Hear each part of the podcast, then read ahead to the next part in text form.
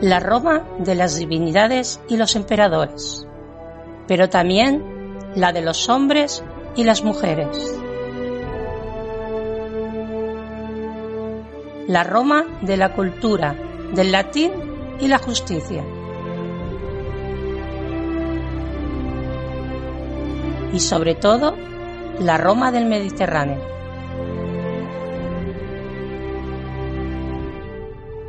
Bienvenidas, bienvenidos al Ignum en Roma.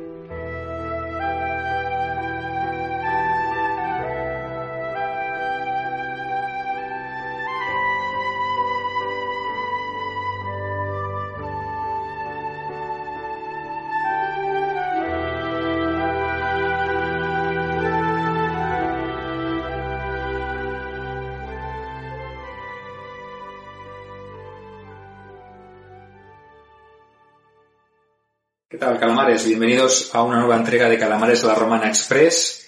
Y hoy voy a traeros la última entrega de los 12 trabajos de Heracles. Como ya sabéis, nos quedaban solo dos por relatar y estos dos eh, trabajos eran aquellos que añadió eh, Euristeo, pues porque dijo que el de la hidra no valía y el de los establos de Augías tampoco valían. Entonces le dijo a Heracles que tenía que hacer dos más. Entonces de los 10 iniciales se convirtieron en 12. Entonces voy a ir al grano porque mm, voy a ser rápido porque quiero centrarme más en el final de la etapa de, la vida de nuestro héroe mitológico, de nuestro querido Heracles.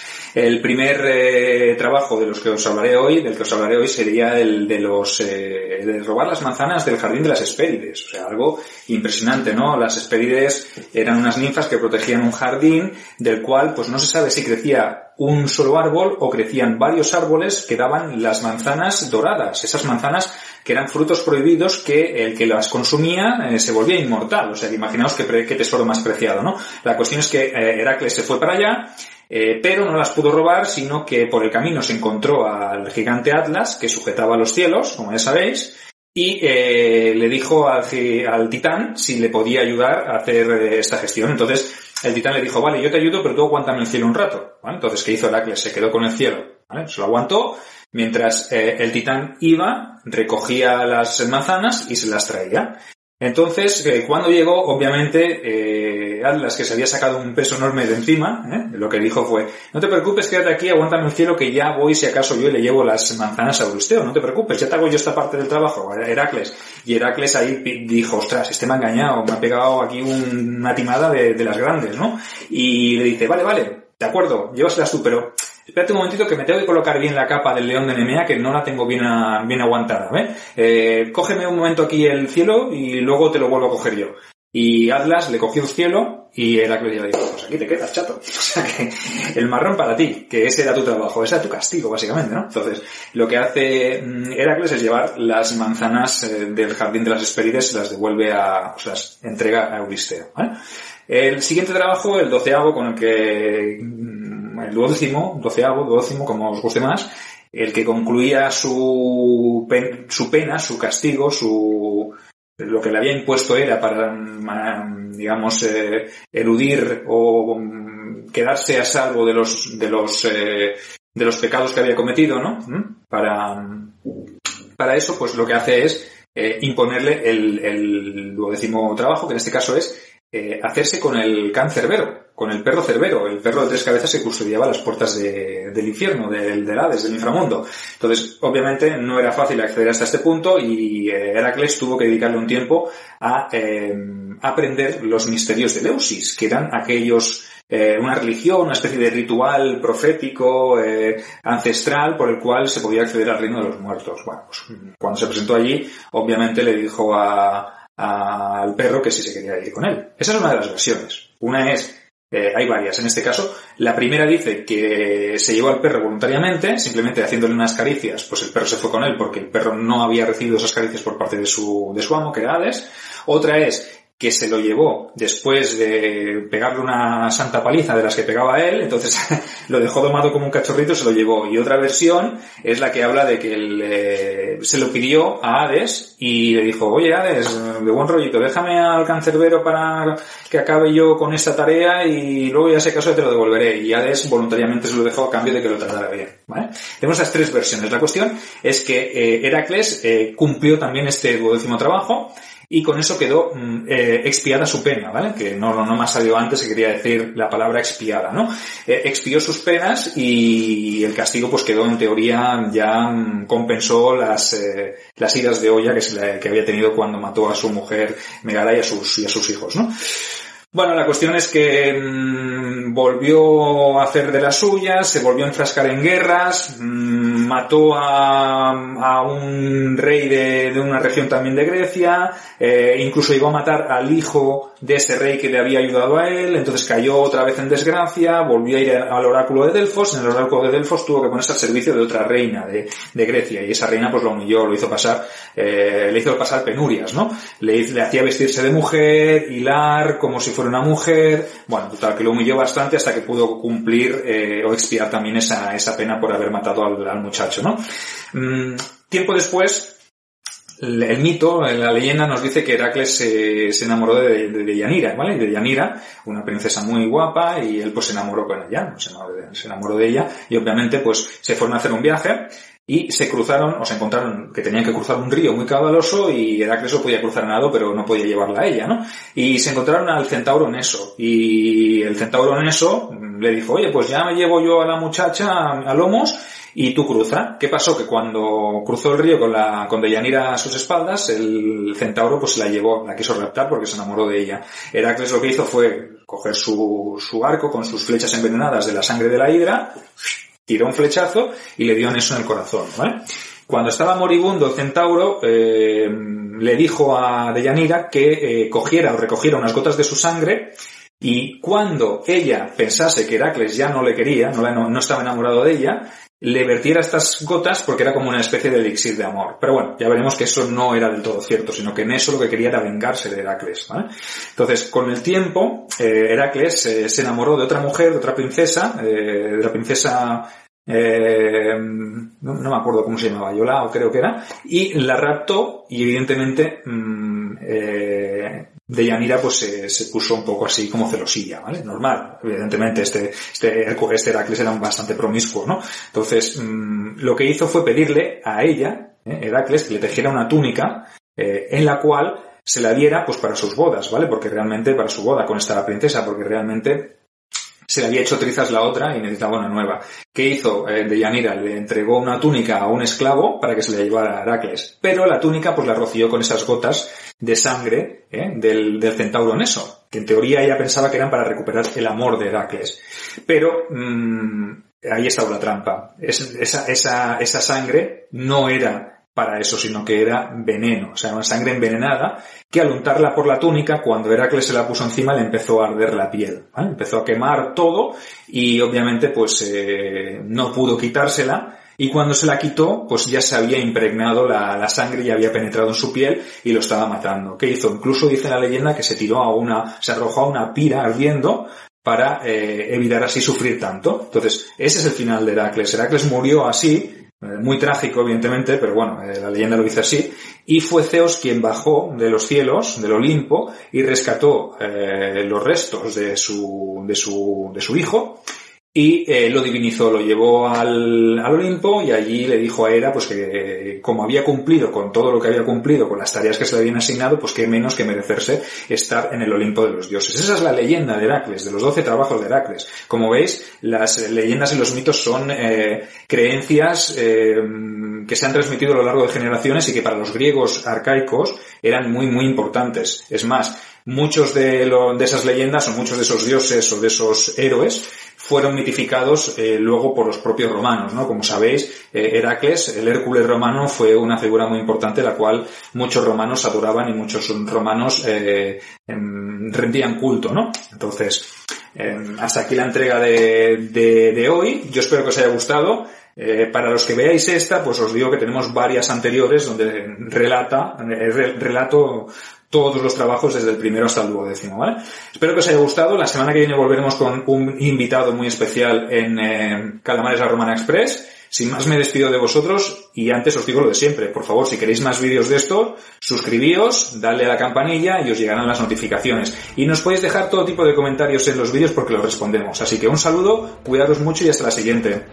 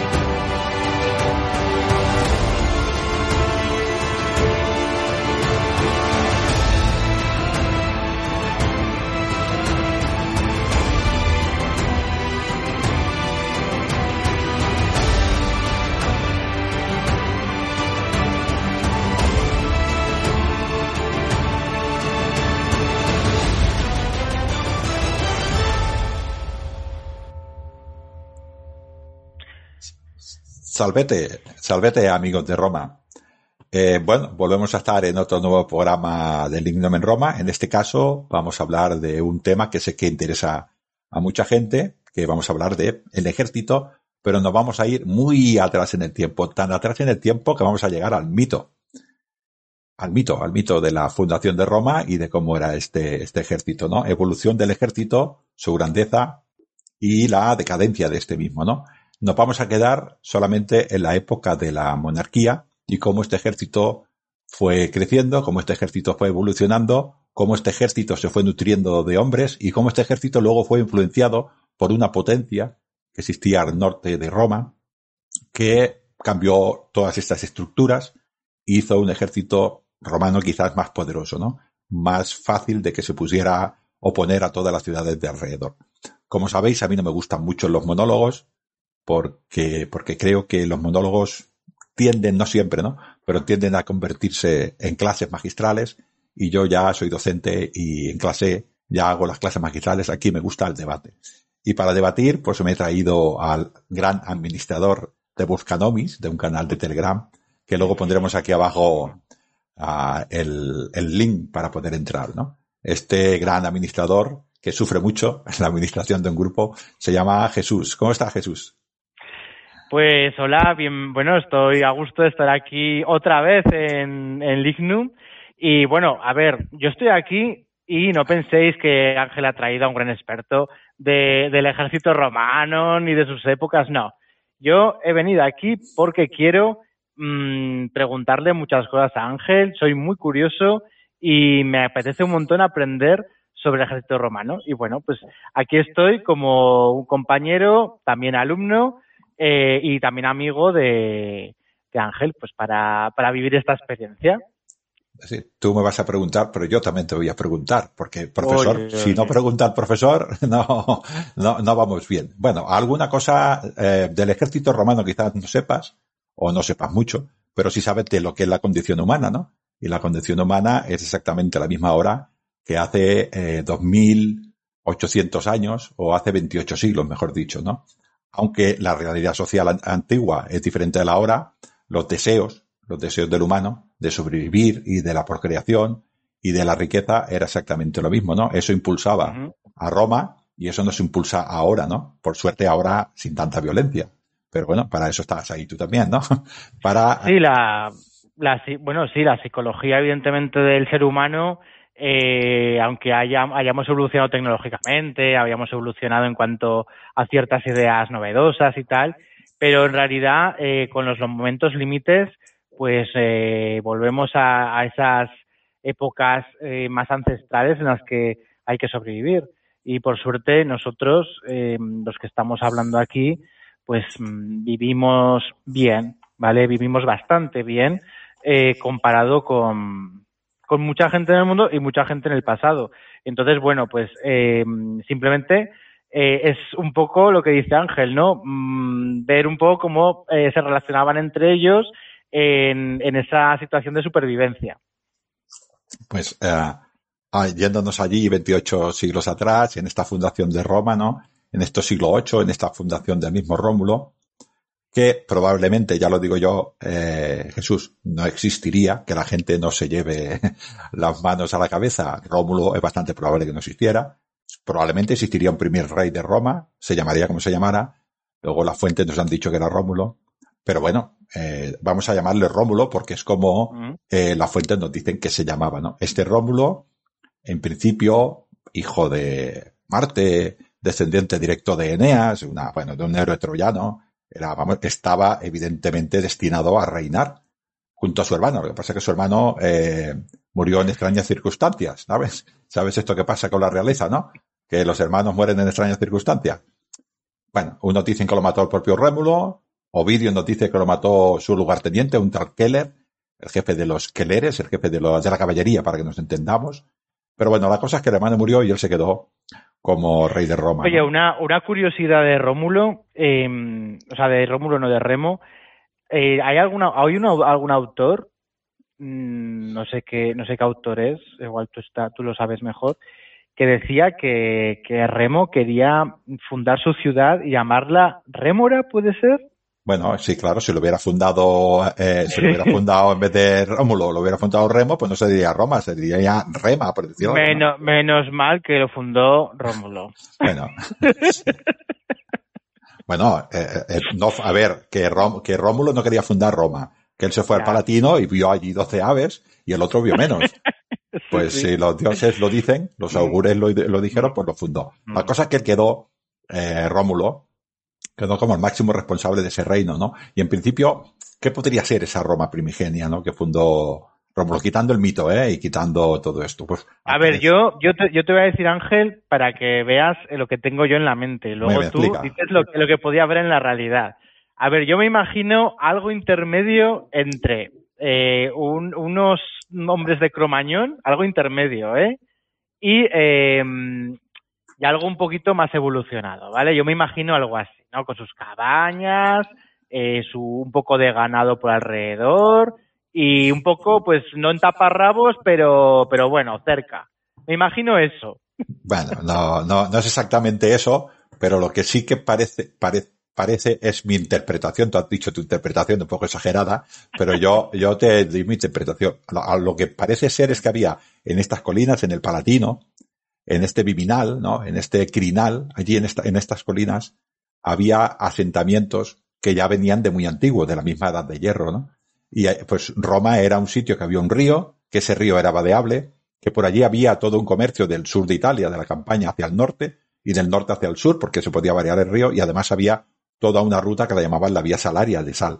Entonces, eso era una ciudad, era, era una localidad, un sitio muy importante para establecer. Era un, sitio estratégico completamente. Claro, entonces el que controlaba allí, pues podía cobrar el paso de la sal o podía cobrar el paso del río y eso producía riqueza. Pero parece ser, pudiera ser, como interpretación, que estas colinas fueran independientes, fueran a, de diferentes eh, comunidades muy próximas, colinas muy próximas, pero que fueran diferentes comunidades. Estas comunidades, poquito a poquito, se fueron engrandeciendo y al final entendieron que tenía que haber una, una, una única organización de todo eso para poder entenderse.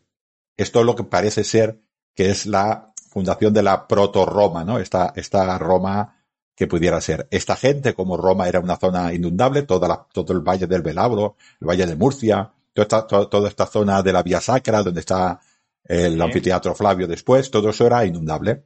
La Subura, toda esta parte era, era inundable. Con lo cual la gente primera, primera de Roma dijo, yo me voy a inundar, me voy arriba. y estos vivían arriba en, el, en, en esta montaña, poquito a poquito. Vale, porque, porque, las colinas, las colinas de Roma, ahora lo vemos que bueno, las colinas tienen su pendiente, porque yo he subido, eh, bueno, la zona donde está Santa María Mayor, que no, no sé exactamente qué colina es, pero eh, desde el Coliseo hasta la parte de arriba, que es donde está Termini, más o menos, por esa zona, eh, es una cuesta maja, ¿eh? O sea, es una colina, es una cuesta maja, pero tampoco son colinas que digas, oh, o por lo menos se han quedado un poco, a través de los siglos, se han quedado un poco menos colinas. Debían ser un poco más. El Coliseo tiene al norte el Quirinal y al sur el Palatino. Sí, sí, sí. Por eso tú estás, en el, tú estás en el foro, ves el Palatino y tampoco es que sea una cosa, eh, una, una, colina muy grande, ¿no? Por lo menos lo que queda, lo que se ve ahora, ¿no? Eh, me imagino que en, eso, en esas épocas igual debía ser diferente, evidentemente. Sí, hombre, la, la holografía ha tenido que cambiar con el, con el tiempo, ¿no? Pero, pero sí, bueno, de todas maneras, una, una colina que tuviera 20, 30 metros de altura y que tuvieras que ir hacia arriba para conquistarla desde arriba, unos hombres defendiéndola con, con piedras mismas, te cuesta mucho, sí. te, cuesta mucho tomarlo. Te, hemos dicho que probablemente en esas colinas viviría grupos relativamente pequeños de personas, pero también serían atacados por grupos relativamente pequeños de personas, con lo cual una situación ventajosa de una colina, una muralla, aunque sea de piedra, pues cuesta mucho asaltar por unos 200 asaltantes y la están defendiendo 60. Porque sí, sí, están en una situación muy ventajosa, que cualquier cosa que hagan, cualquier piedra que tiren, cualquier flecha que tiren, cualquier jabalina que tiren, es ventajosa y los otros van a ir subiendo, eh, pues, pues les van a costar mucho subir. Con lo cual. Sí, además, además, eh, es, o es lo que tú has dicho, que es una zona, pues claro, dicen, ¿por qué Roma es tan especial, no? Porque es una zona, lo que tú has dicho, muy estratégica, en la que hay un comercio de la sal, donde hay un río que es vadeable y luego además son eh, muchas comunidades que viven encima de las colinas y que en un momento determinado, en vez de enfrentarse siempre entre ellas, pues deciden unirse. Pues, y eso en un principio hace a Roma ya en un inicio especial. Claro. Entonces, la primera, la primera organización parece ser que viene de estas colinas, pudieran ser tres o cuatro, la, la llaman la Roma cuadrata, incorporando el celio. Esto está dentro todo del mito, es bastante complicado, ¿no? Pero mmm, pudiera ser, una interpretación mía que hago yo, es que hubiera tres núcleos importantes de población, y estos tres núcleos, el tri, nos viene el tri, la tribu, tribunal, todo, todo este tri, estos tres núcleos de población fueran los que fundaran la primera Roma. Luego, más adelante, la fuente que vamos a ver aquí, no lo, no lo voy a decir todo el rato, pero básicamente es Tito Livio y Dioniso de Carlazo. Esas son las, las fuentes con las que estamos. O una versión o la otra. Pero no hay ningún punto que digan, nos reunimos en el foro y decimos, hemos inaugurado Roma. No, hay ningún punto así. No, no, hay, no, hay ni, no existe ni el foro. No existe todavía ni los templos del Capitolino. No existe nada de eso. Existen unas poblaciones en tres o cuatro colinas que están pobladas por habitantes que parece ser que son de, de originaria del, del Lazio, que en este caso es la ciudad que la vamos a llamar eh, Roma. De estos eh, asentamientos, que probablemente pudieran ser, se interpreta que son tres, se unieron, eh, parece ser en, en, igualdad. Entonces, las fuentes posteriores, dentro del mito, pues nos dicen que uno eran los titíes, otros eran los ramnes, y otros eran los luqueres, ¿no? Si nos vamos a mirar, esto es todo mito, porque si nos vamos a mirar, por ejemplo, Titíes, viene de Tito Tacio. De Tito. Tacio. De Tito Tacio, que en principio es el rey de una ciudad la, eh, sabina que se llamaba Cures, y es donde vienen las Sabinas. Nosotros lo llamamos las Sabinas, pero había muchísimas sí. otras ciudades Sabinas. Tenemos a Ramnes, que pudiera ser que es el origen principal de la palabra de Rómulo, que eran los latinos que nos dicen un poquitín así. Y luego tenemos uno que son los, los luqueres, Luquemones eran como se llamaban los reyes etruscos. Los etruscos. Los reyes, con lo cual, parece que nos esté diciendo que Roma era una sociedad mestiza en el buen sentido de la palabra, sino que eh, había gente de diferentes orígenes, de sabinos, latinos, que se unieron en una sola comunidad a la cual llamaron Roma. No sabemos si son exactamente estas tribus que nos claro, dice Tito Ticio pero, o Dionisio de Carnaso. Sí, pero Roma, eh, antes hemos dicho la broma de fundamos Roma, ¿vale? Pero eh, hay, gente, hay gente que dice que Roma realmente empieza a ser Roma para la historiografía o para tal, cuando eh, comienza, digamos, el foro, ¿no? Cuando inauguran de alguna manera, cuando se hace el foro, ¿no? Cuando ya bajan, eh, se unen esas tribus, ¿no? Y, sí. y, y crean como el foro, ¿no? ¿Es así o no se sabe? Mm, la verdad realmente no se sabe. Una interpretación bastante plausible que si yo necesito generar un, un ágora, necesito un foro para hablar, es porque necesito debatir cosas de una comunidad, con lo cual tendría que existir la comunidad para hacer el foro. Parece bastante razonable. ¿Esa comunidad se reunía antes en otros sitios que no fuera el foro? No lo sabemos. Mm, pues ahora, como mínimo. el, foro es un punto en común neutro para todos. Muy bien. Abajo de las colinas mm. Mm. para llenar a, llegar a un acuerdo de todos. ¿No? Luego, bueno, es bastante probable que si, si, si existe la necesidad de hacer un foro, es porque existe una comunidad que necesita tratar según qué temas. Con lo cual, es bastante probable que es esto. El foro es bastante más tardío. No, no es, el foro no existía en la época de los primeros reyes Mm, héroes, eh, líderes, guerreros, llámales como quieras. A los reyes realmente que parecen bastante más plausibles son los reyes etruscos, ¿no? Que hablaremos un poquitín más adelante, ¿no? Muy bien. Entonces, lo que nos dice la, la, el mito es que estas gentes que vivían allí en Roma, en, encima de las colinas, pues se, se unieron en un ejército porque creyeron que esto era así. Entonces, cada una de estas colinas, cada uno de estos grupos de población, llámale colina, llámale grupos, uh, que eran tres grupos, pues estos aportaban a la, que nosotros llamamos tribu, que no tiene nada que ver con el concepto moderno de tribu, sino con lugares geográficos uh, de estas personas, con lo cual se unieron en lo que nos dice, pues bueno, toda la historia, eh, todos los historiadores, que es uh, que se reunieron en tres eh, tribus, cada tribu daba mil hombres de infantería y cada tribu daba además 100 hombres de eh, caballería, con lo cual eran 300 queleres, 300 hombres de caballería rápidos y 3.000 eh, hombres de infantería. Esto es lo que nos dice el mito, y este es el primer ejército de Roma. No sería seguramente el ejército de Rómulo, sino sería un ejército eh, bastante más próximo en el tiempo, no, no, siglo VIII, pero igual sí siglo VII. Pero bueno, nos encontramos con este con este primer ejército. Este, este ejército, eh, ¿cómo funcionaba este ejército? Estas tribus, cada una de las tribus, nos vamos a ir a una tribu. Hemos dicho que daba 100 hombres de caballería y nos daba. Pero, pero una, pregunta. Eh, este, esta organización de mil, mil, o bueno, eh, si eran eh, 100, 100, 100, ¿no? Pues a 100 hombres de caballería por tribu y mil por cada tribu, ¿no? Eh, esta organización tan igualitaria era precisamente por eso, ¿no? Para estar en igualdad de condiciones, para que todos prestaran lo mismo y nadie tuviera más que el otro. Yo, yo, creo que lo que nos tenemos que quedar del mito no es exactamente que fueran 100 de caballería por cada tribu y 1000 de caballería, sino que los, las personas que estaban arriba de estas colinas aportaban en igualdad hombres y aportaban en igualdad caballos. Venga, yo creo que nos tenemos que quedar en esto, que eran eh, gente de diferentes colinas que en origen eran diferentes entidades o se creían en, diferentes entidades que por un bien común decidieron aportar. ¿Y cómo vamos a aportar? De manera igualitaria. Si no fueron mil, pues serían 500. Si no eran dos, pues serían los que fueran, los que pudieran para cada una de las, para cada una de las guerras, ¿no? Y yo creo que nos tenemos que quedar con eso, que era un grupo de colinas, al principio ¿eh? hablo, un grupo de colinas dispersas que por, por el motivo que fuera, para supervivencia probablemente, dijeron vamos a, a unirnos.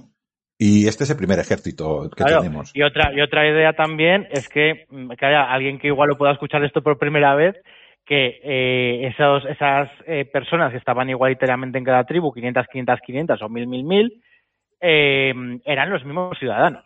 Sí, claro, claro.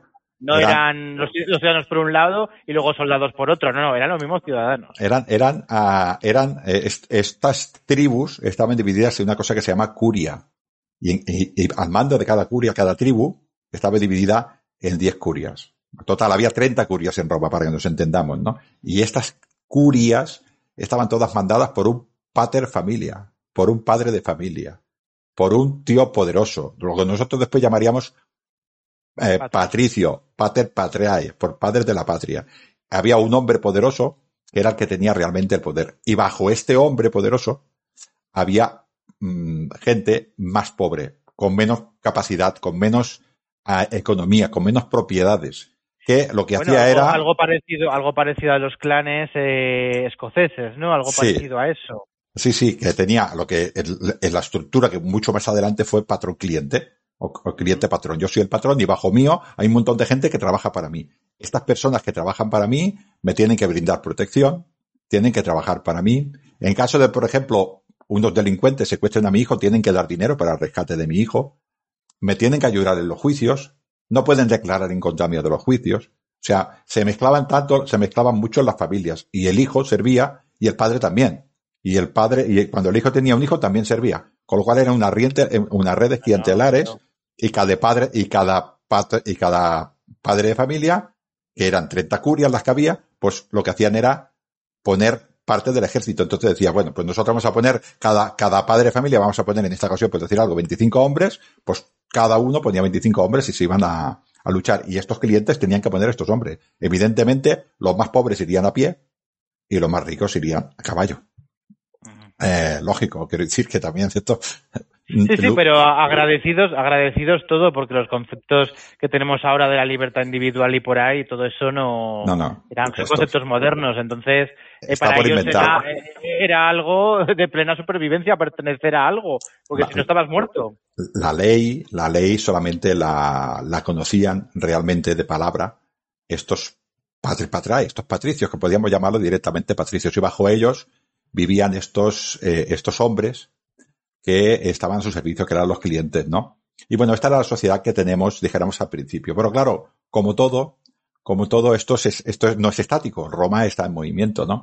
Y un poquitín para, para ver, ah, vamos a hablar primero un poquitín de, de hemos dicho que tenemos estas, estas, eh, estas curias, que son tres tribus con diez curias cada una, o sea, 30 curias. Pues, ¿cómo era el sistema de decisiones a, que había allí? Pues se decidían precisamente las curias. Habían unas asambleas que se llamaban asambleas curiadas y votaban en 30 grupos. Cada curia, cada curia votaba en, en, en, sí misma, tomaba una decisión y después llegaba la estamos, curia. Estamos hablando, estamos hablando, pero nadie interrumpa, del tiempo de la monarquía. Del tiempo de la monarquía, del principio de la monarquía. Del principio de la monarquía. Entonces, vamos a, si, vamos a imaginarnos. Si había, si había, decisiones que se tomaban por mm, asambleas, digamos, Sí. por estas asambleas, el rey no tenía un poder absoluto. Ah, eso es. me gusta mucho esta pregunta. Vale, vale. Ah, sí, sí, no. El rey tenía poder absoluto. Entre comillas, lo de poder absoluto. Pero los hombres se los gestionaban, se los daban estas gens. Con lo cual, sí que tenía poder absoluto, Vale. pero no podía enemistar a 15 clanes. Porque, o a Vale, 15 vale. curias, porque si todo se quedaba sin la mitad del ejército. Es Con lo como cual te- una, analo- una analogía sería como un rey y sus señores feudales, ¿no? Eh, necesita los señores feudales para completar los ejércitos. se hizo, Sí, sí. se hizo este senado, este Senex, Senex viene de, de la edad de 60 años en adelante hasta los 80, ¿no? Que son Sí. estos, estas personas que ya son, que tienen mucha experiencia, tienen sabiduría. Entonces el, el rey, aun teniendo poder absoluto, decía, bueno, vamos a consultar al Senado, vamos a escuchar al pueblo. Que es que el Senado en aquel momento era el pueblo, porque solo el pueblo era los que podían tomar decisiones, o sea, los patricios. Los. El populus en esta época eran los patricios y eran los que tomaban los que tomaban decisiones. Pero vamos a imaginar, por ejemplo, un caso en el que, que para qué podían valer, por ejemplo, las curias que no tenía que ver, por ejemplo, con esto. Pues eh, vamos a imaginarnos que había una batalla y uno de estos padres de familia muere y su hijo también. Y, y nos encontramos a una curia descabezada, que no tiene descabezada. Tenemos que votar para que otro miembro, a lo mejor otra curia, o a lo mejor de, de- ocupe ese Sí, lugar. Pues esto se podía votar en los comicios curiados. En los comicios curiados. Vale, ejemplo. vale. ¿Vale? Este tipo de, de decisiones, ¿no? O el ratificar al rey. También, que nunca se conoció ninguna curia que no ratificara al rey. Pero bueno, teóricamente era esto, ¿no? Pero tenemos este tipo de decisiones.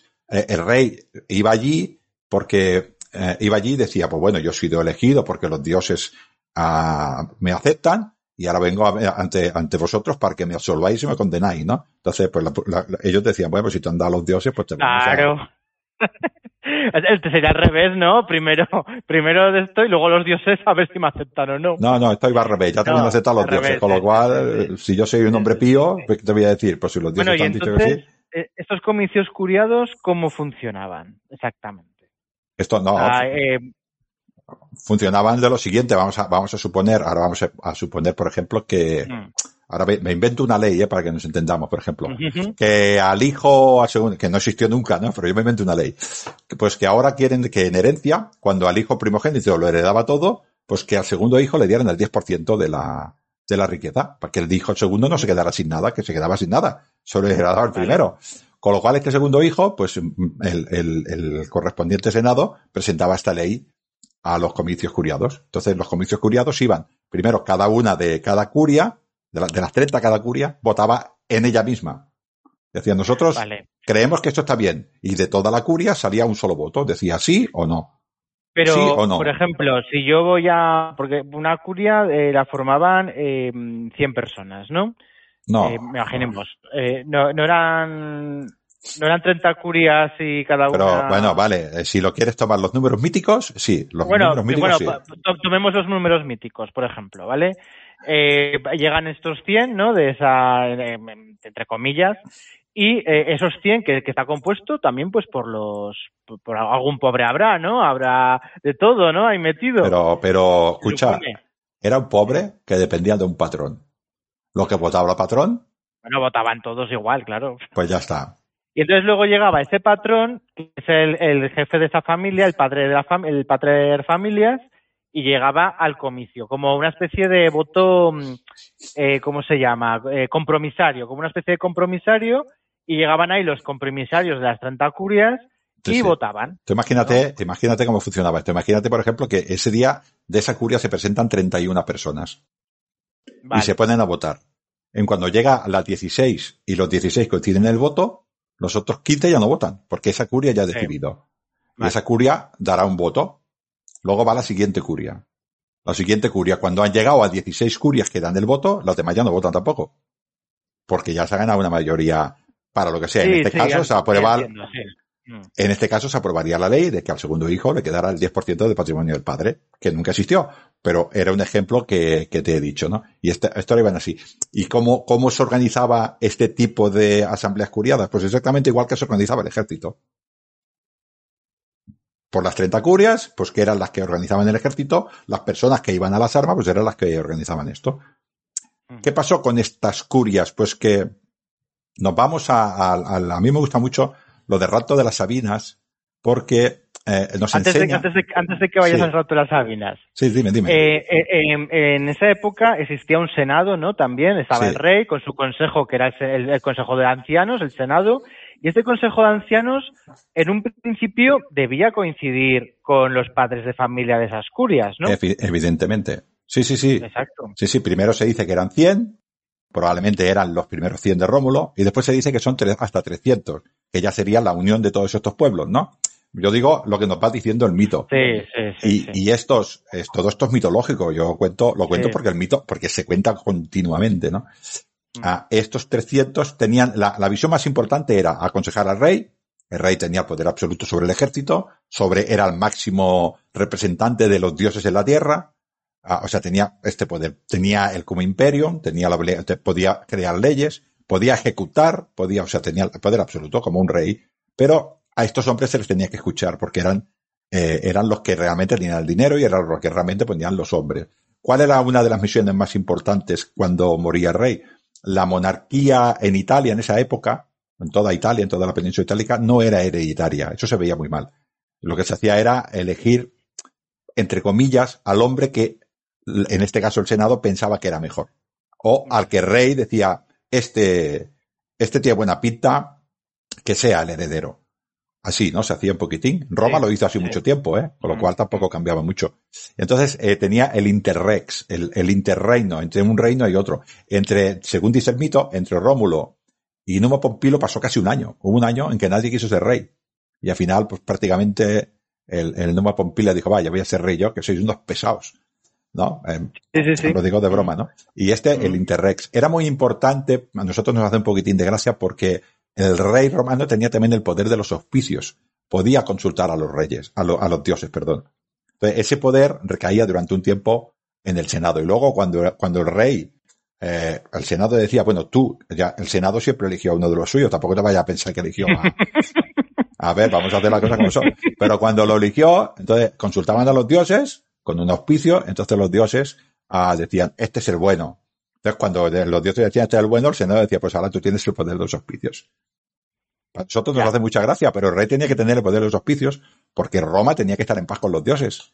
¿Y cómo estoy en paz de los dioses? Si sé lo que dice, lo que quieren los dioses, si hago la voluntad de ellos. A nosotros nos parece un poco así, pero para ellos era, sí, así que el Senado era más que, era un, era un órgano consultivo, a lo cual había que tener contento o relativamente bien cuidado, porque si no era gente poderosa que se iban contra mía.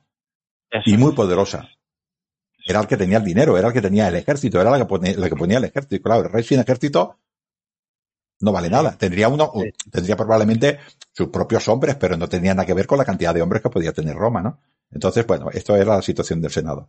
Pero como vamos diciendo, nos hemos encontrado a unos, unas colinas, tres o cuatro colinas pobladas, y hacen este primer ejército. Todos sabemos que Roma creció, creció, creció, creció. ¿Cómo creció Roma? ¿Cuál es la diferencia entre Roma y, otras, y otras ciudades? Yo he traído lo que he dicho antes de lo de rapto de la Sabina, no tanto en sí por el rapto, que todo el mundo lo conoce, eh, lo del, lo de que invitaron a la fiesta del dios eh, Consus y allí invitaron a un, montón de, personas. Y bueno, pues cuando yo me quiero imaginar que como los romanos eran como eran, pues las mujeres iban a las fiestas, pero las romanas no eran etruscas, las romanas eran romanas. Entonces cuando estas mujeres del latio, de la, latinas, acabó la fiesta, pues les dijeron, bueno, ahora acaba la cena, vosotras os vais a hacer cosas de mujeres y los hombres continuamos con la borrachera. Sí, sí, ahí y hablar de nuestras cosas. Entonces ahí los romanos cogieron a todas las mujeres, nos dice, nos dice Dionisio de Alcalazo y Tito Livio, que es primero preguntaron si estaban solteras. Y vírgenes, creo. Y se las llevaron a esta, a las casadas no. Bueno, lo, eh, lo, de vírgenes se podría saber por la indumentaria o por cualquier... Sí, sí. Estaba, estaba clarísimo. La mujer, en esa época, la mujer que llevaba velo es porque estaba bajo el, el dominio sexual de un ciudadano. ¿no? Era la, era manera de decir, yo estoy bajo el dominio de un hombre, estoy bajo la tutela de un hombre sobre el Manu, después los romanos lo llamaban Manu, y entonces ellos seguramente lo tenían clarísimo. La cosa es que raptaron a estas Sabinas. Eh, Tito Tacio, que era rey de la ciudad de Cures, de Sabina, pues enfadó mucho el hombre, pero el hombre era cauto, claro. Estamos hablando de que si ataca a los romanos, él tenía miedo de que los cortaran el cuello a sus mujeres y a sus hijas. Con lo cual, a veces la gente dice, ¿por qué no atacó? Bueno, no atacó porque tenían rehenes los romanos. El mismo, el mismo, el mismo, creo que es Dionisio de Caldaso, nos dice que eran, eh, los romanos eran eh, prácticamente, se dedicaban prácticamente a saqueos y robos de ganado con escaburamosas ocasionales. Sí, bueno, eran, sí. pues bueno, pero bueno, en general, a ver, yo me imagino que en esa época, pues es que prácticamente, imagínate, o sea. Sí. Bueno, a ver. Lo importante, lo importante del rapto de las Sabinas es, bueno, por el hecho de que decía, bueno, a, la, Roma le hacen falta mujeres. Bueno, pues eh, no lo vamos a creer. Pero lo importante no es que no raptan las Sabinas, raptan a más ciudades. Dionisio de Acarnaso y Tito Livio nos, nombran como mínimo a cuatro.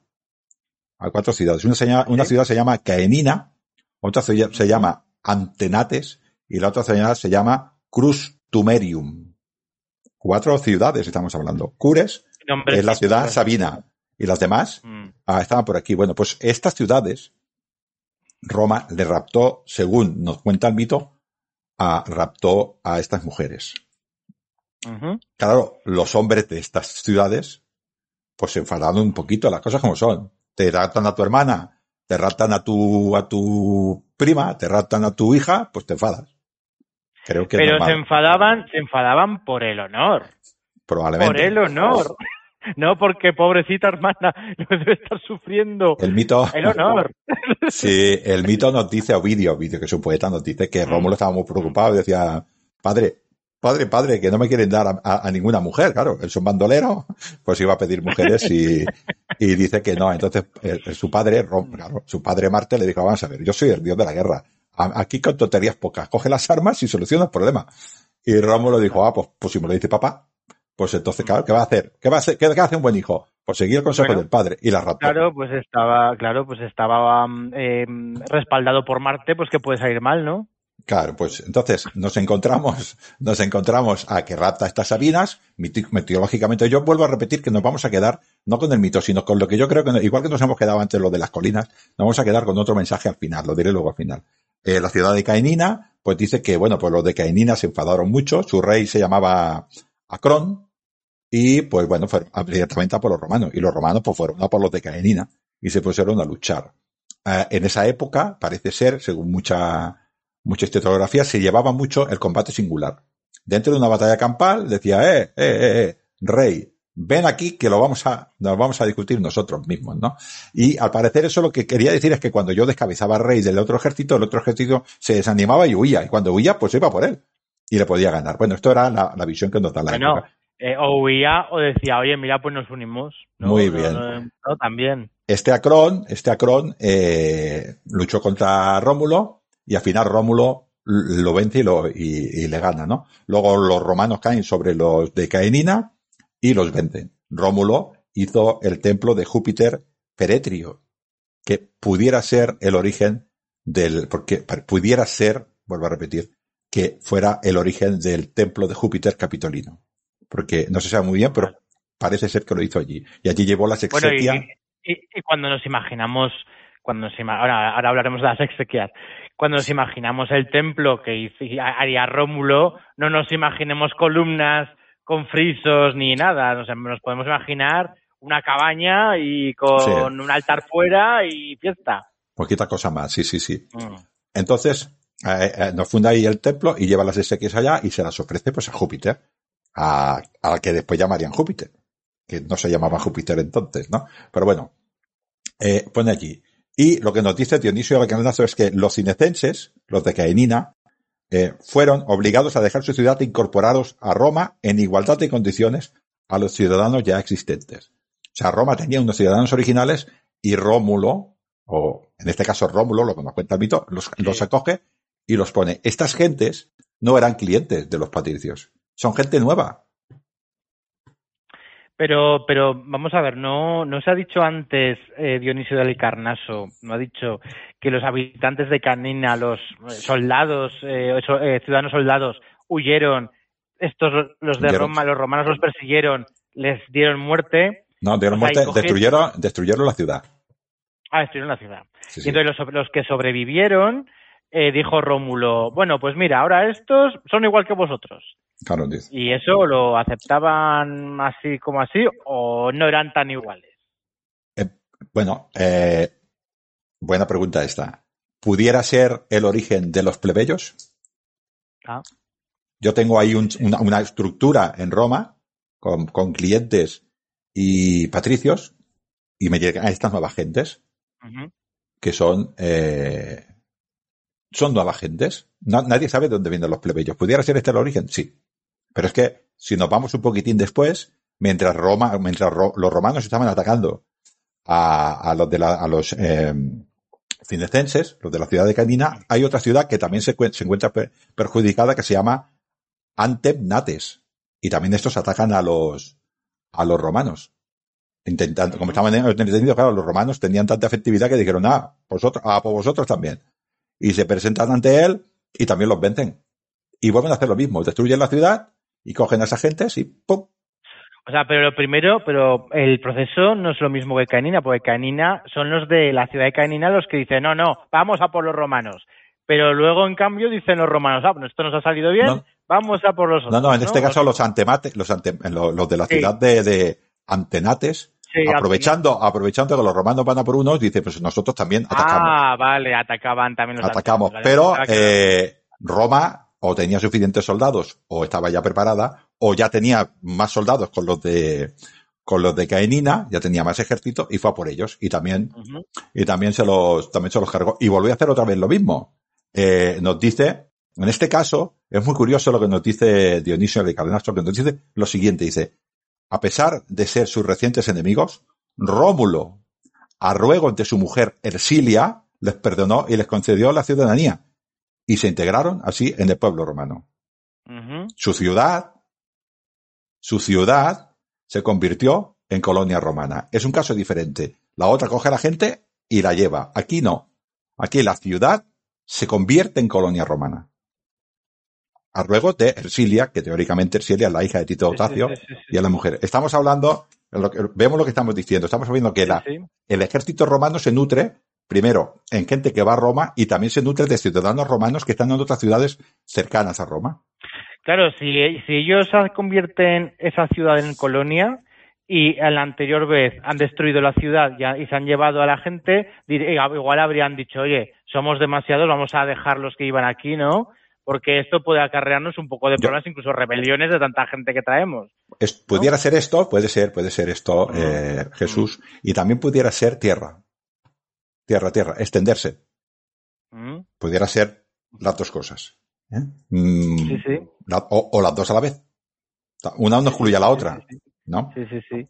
Pero luego no. Claro, no- porque, porque cuando tú destruyes una ciudad, también destruyes sus estructuras claro. eh, organizativas, entonces no es tan favorable destruir ciudades.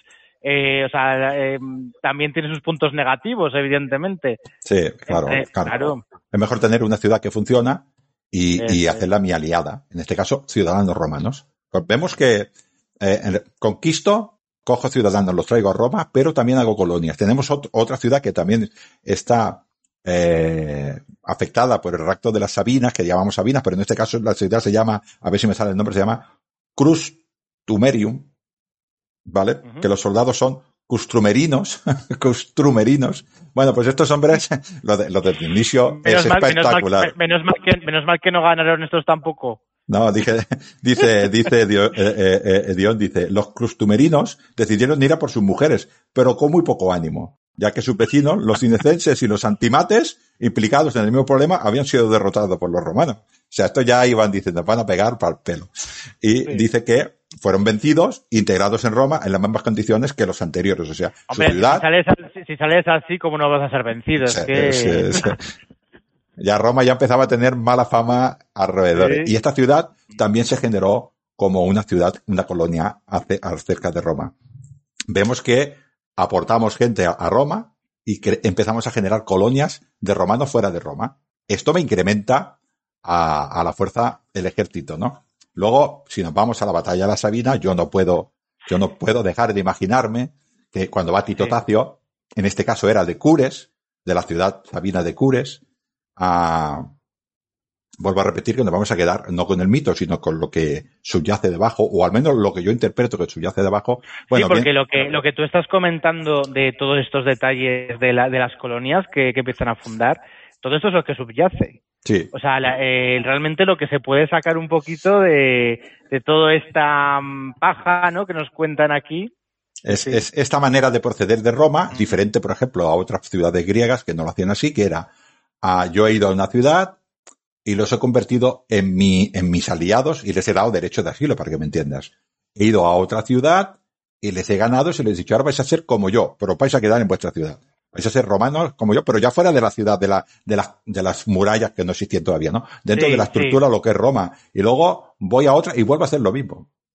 ¿Y con Sí, esto sí, qué sí. hago? Más romanos y más hombres, más soldados. O sea, o sea, esto de alguna manera es algo novedoso en, en la antigüedad, esto que hacen los romanos. Yo lo creo que sí.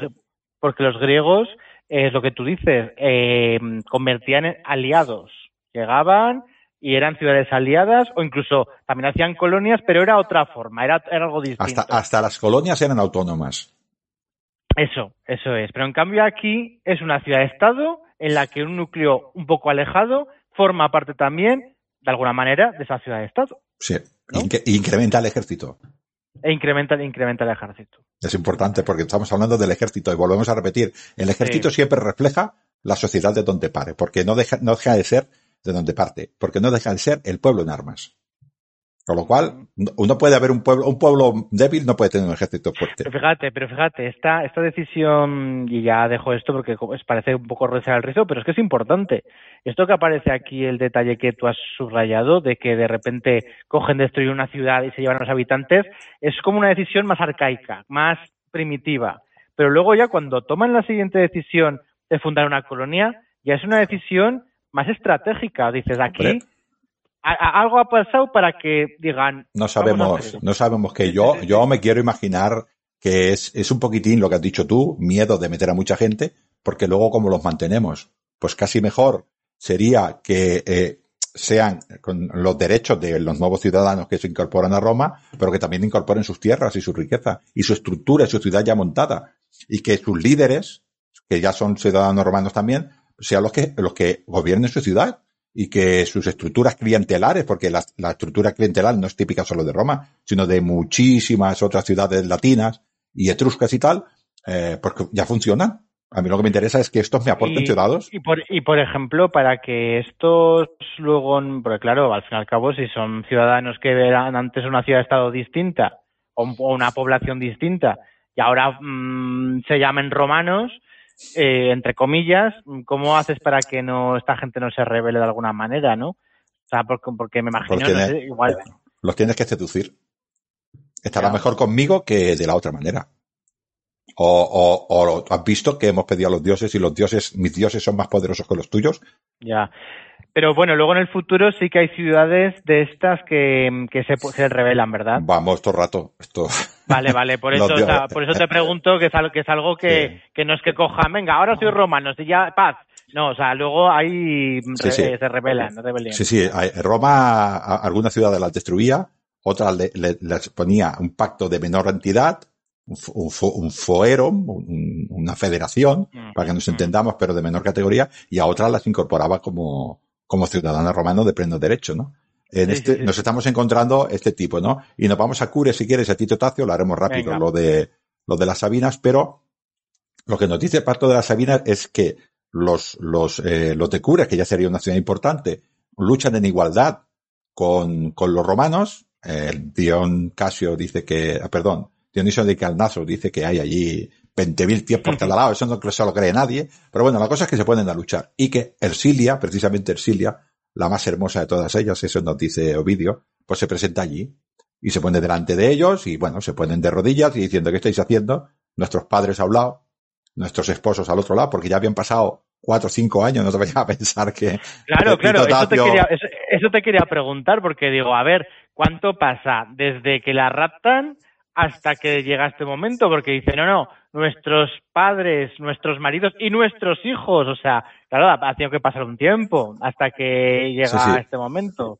Habían, habían pasado, habían pasado pues, cuatro o cinco años. Entonces ya se presenta a Tito Tacio. Claro, ya las mujeres romanas ya, algún- habría alguna mujer romana que evidentemente primero no querría estar con el romano, pero al final llegaría hasta haber pegado hasta cariño, porque lleva tanto tiempo con él, ya, ¿no? Por supervivencia, no por, que- no por querer, sino por decir, a mí no me va a venir a salvar nadie. ¿Qué voy a hacer? Pues me tendré que adaptar, hijo mío, ¿no? Y ya tiene un hijo, pues bueno, ya forma parte de ese marido. Luego también cualquier cosa que le hagan a esa mujer va a ser deshonrosa, porque si la parte del marido que ha tenido un hijo con otro, ya tampoco la van a querer en su pueblo, con lo cual, que era la situación era muy dura en aquella época.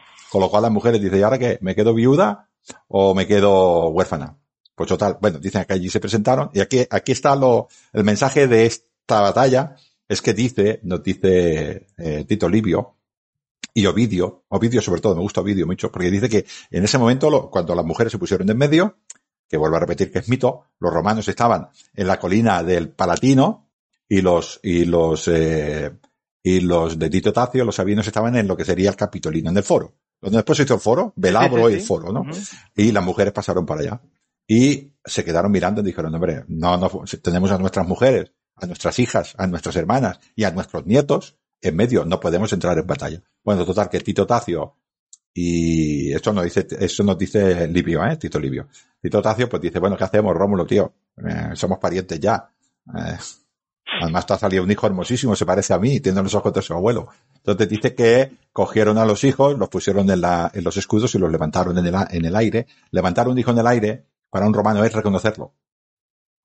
Importante el dato este. Reconocieron a sus, a sus nietos. Entonces dijeron, ¿qué hacemos? Vosotros sois romanos y nosotros somos, somos, sabinos. Entonces de- salió esta palabra famosa, nos dicen la fuente de Quirites. Los romanos entre ellos se llamaban Quiris, un Quiris, un Quirite, ¿no?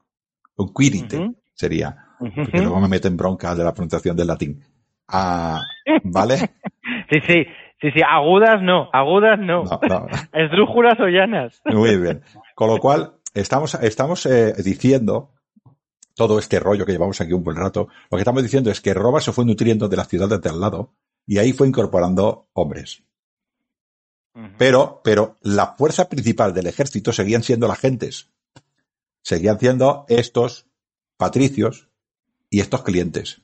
Y había un montón de gente de estos que se, que se pusieron como, que se, que se incorporaron como clientes y pertenecían al ejército, pero había otro montón de gentes eh, que no. Hay otro ejemplo también muy famoso, que esto es de años después, es con Tulio Stilio, bastante después, el tercer rey de Roma, creo que es, sí, Tulio Stilio, que es Alba Longa. Alba Longa es la ciudad de, la ciudad de, de la dinastía Silvia. el, Ascario, el hijo de Enea, la fundó. Y ahí fue la, la que es la, Numitor, el abuelo de Rómulo y Remo, que bueno, Igual, Amurio lo quería matar y tal. Bueno, Un rancio, un rancio arbolengo, sí, sí. muy bien. Pues esta Alba Longa entró en, en guerra contra Roma. Y Roma, en este caso Hostilio, con los Curacios y los Horacios, eh, tuvo una lucha y al final lo que hizo fue destruir la ciudad y cogió a los, Alba- los de Alba Longa y también lo llevó a Roma. Quiero decir que Roma se fue nutriendo de hombres. Y esta estructura que tenía antes de las curias ya no tenía sentido. Claro. Ya no tenía sentido porque ya tenemos otra, ya tenemos otra sociedad. Y además, en esta época, le pasó lo que supongo que a ningún, a ninguna, a ninguna sociedad querría. Tenemos al norte a Etruria, a los etruscos, a Etruria, la Toscana, que eh, siglos antes, siglo VIII, siglo VII, mientras Roma va creciendo y está haciendo estas cosas, hay una ciudad muy cercana a Roma que se llama Belles, que tenía conflictos, pero bueno.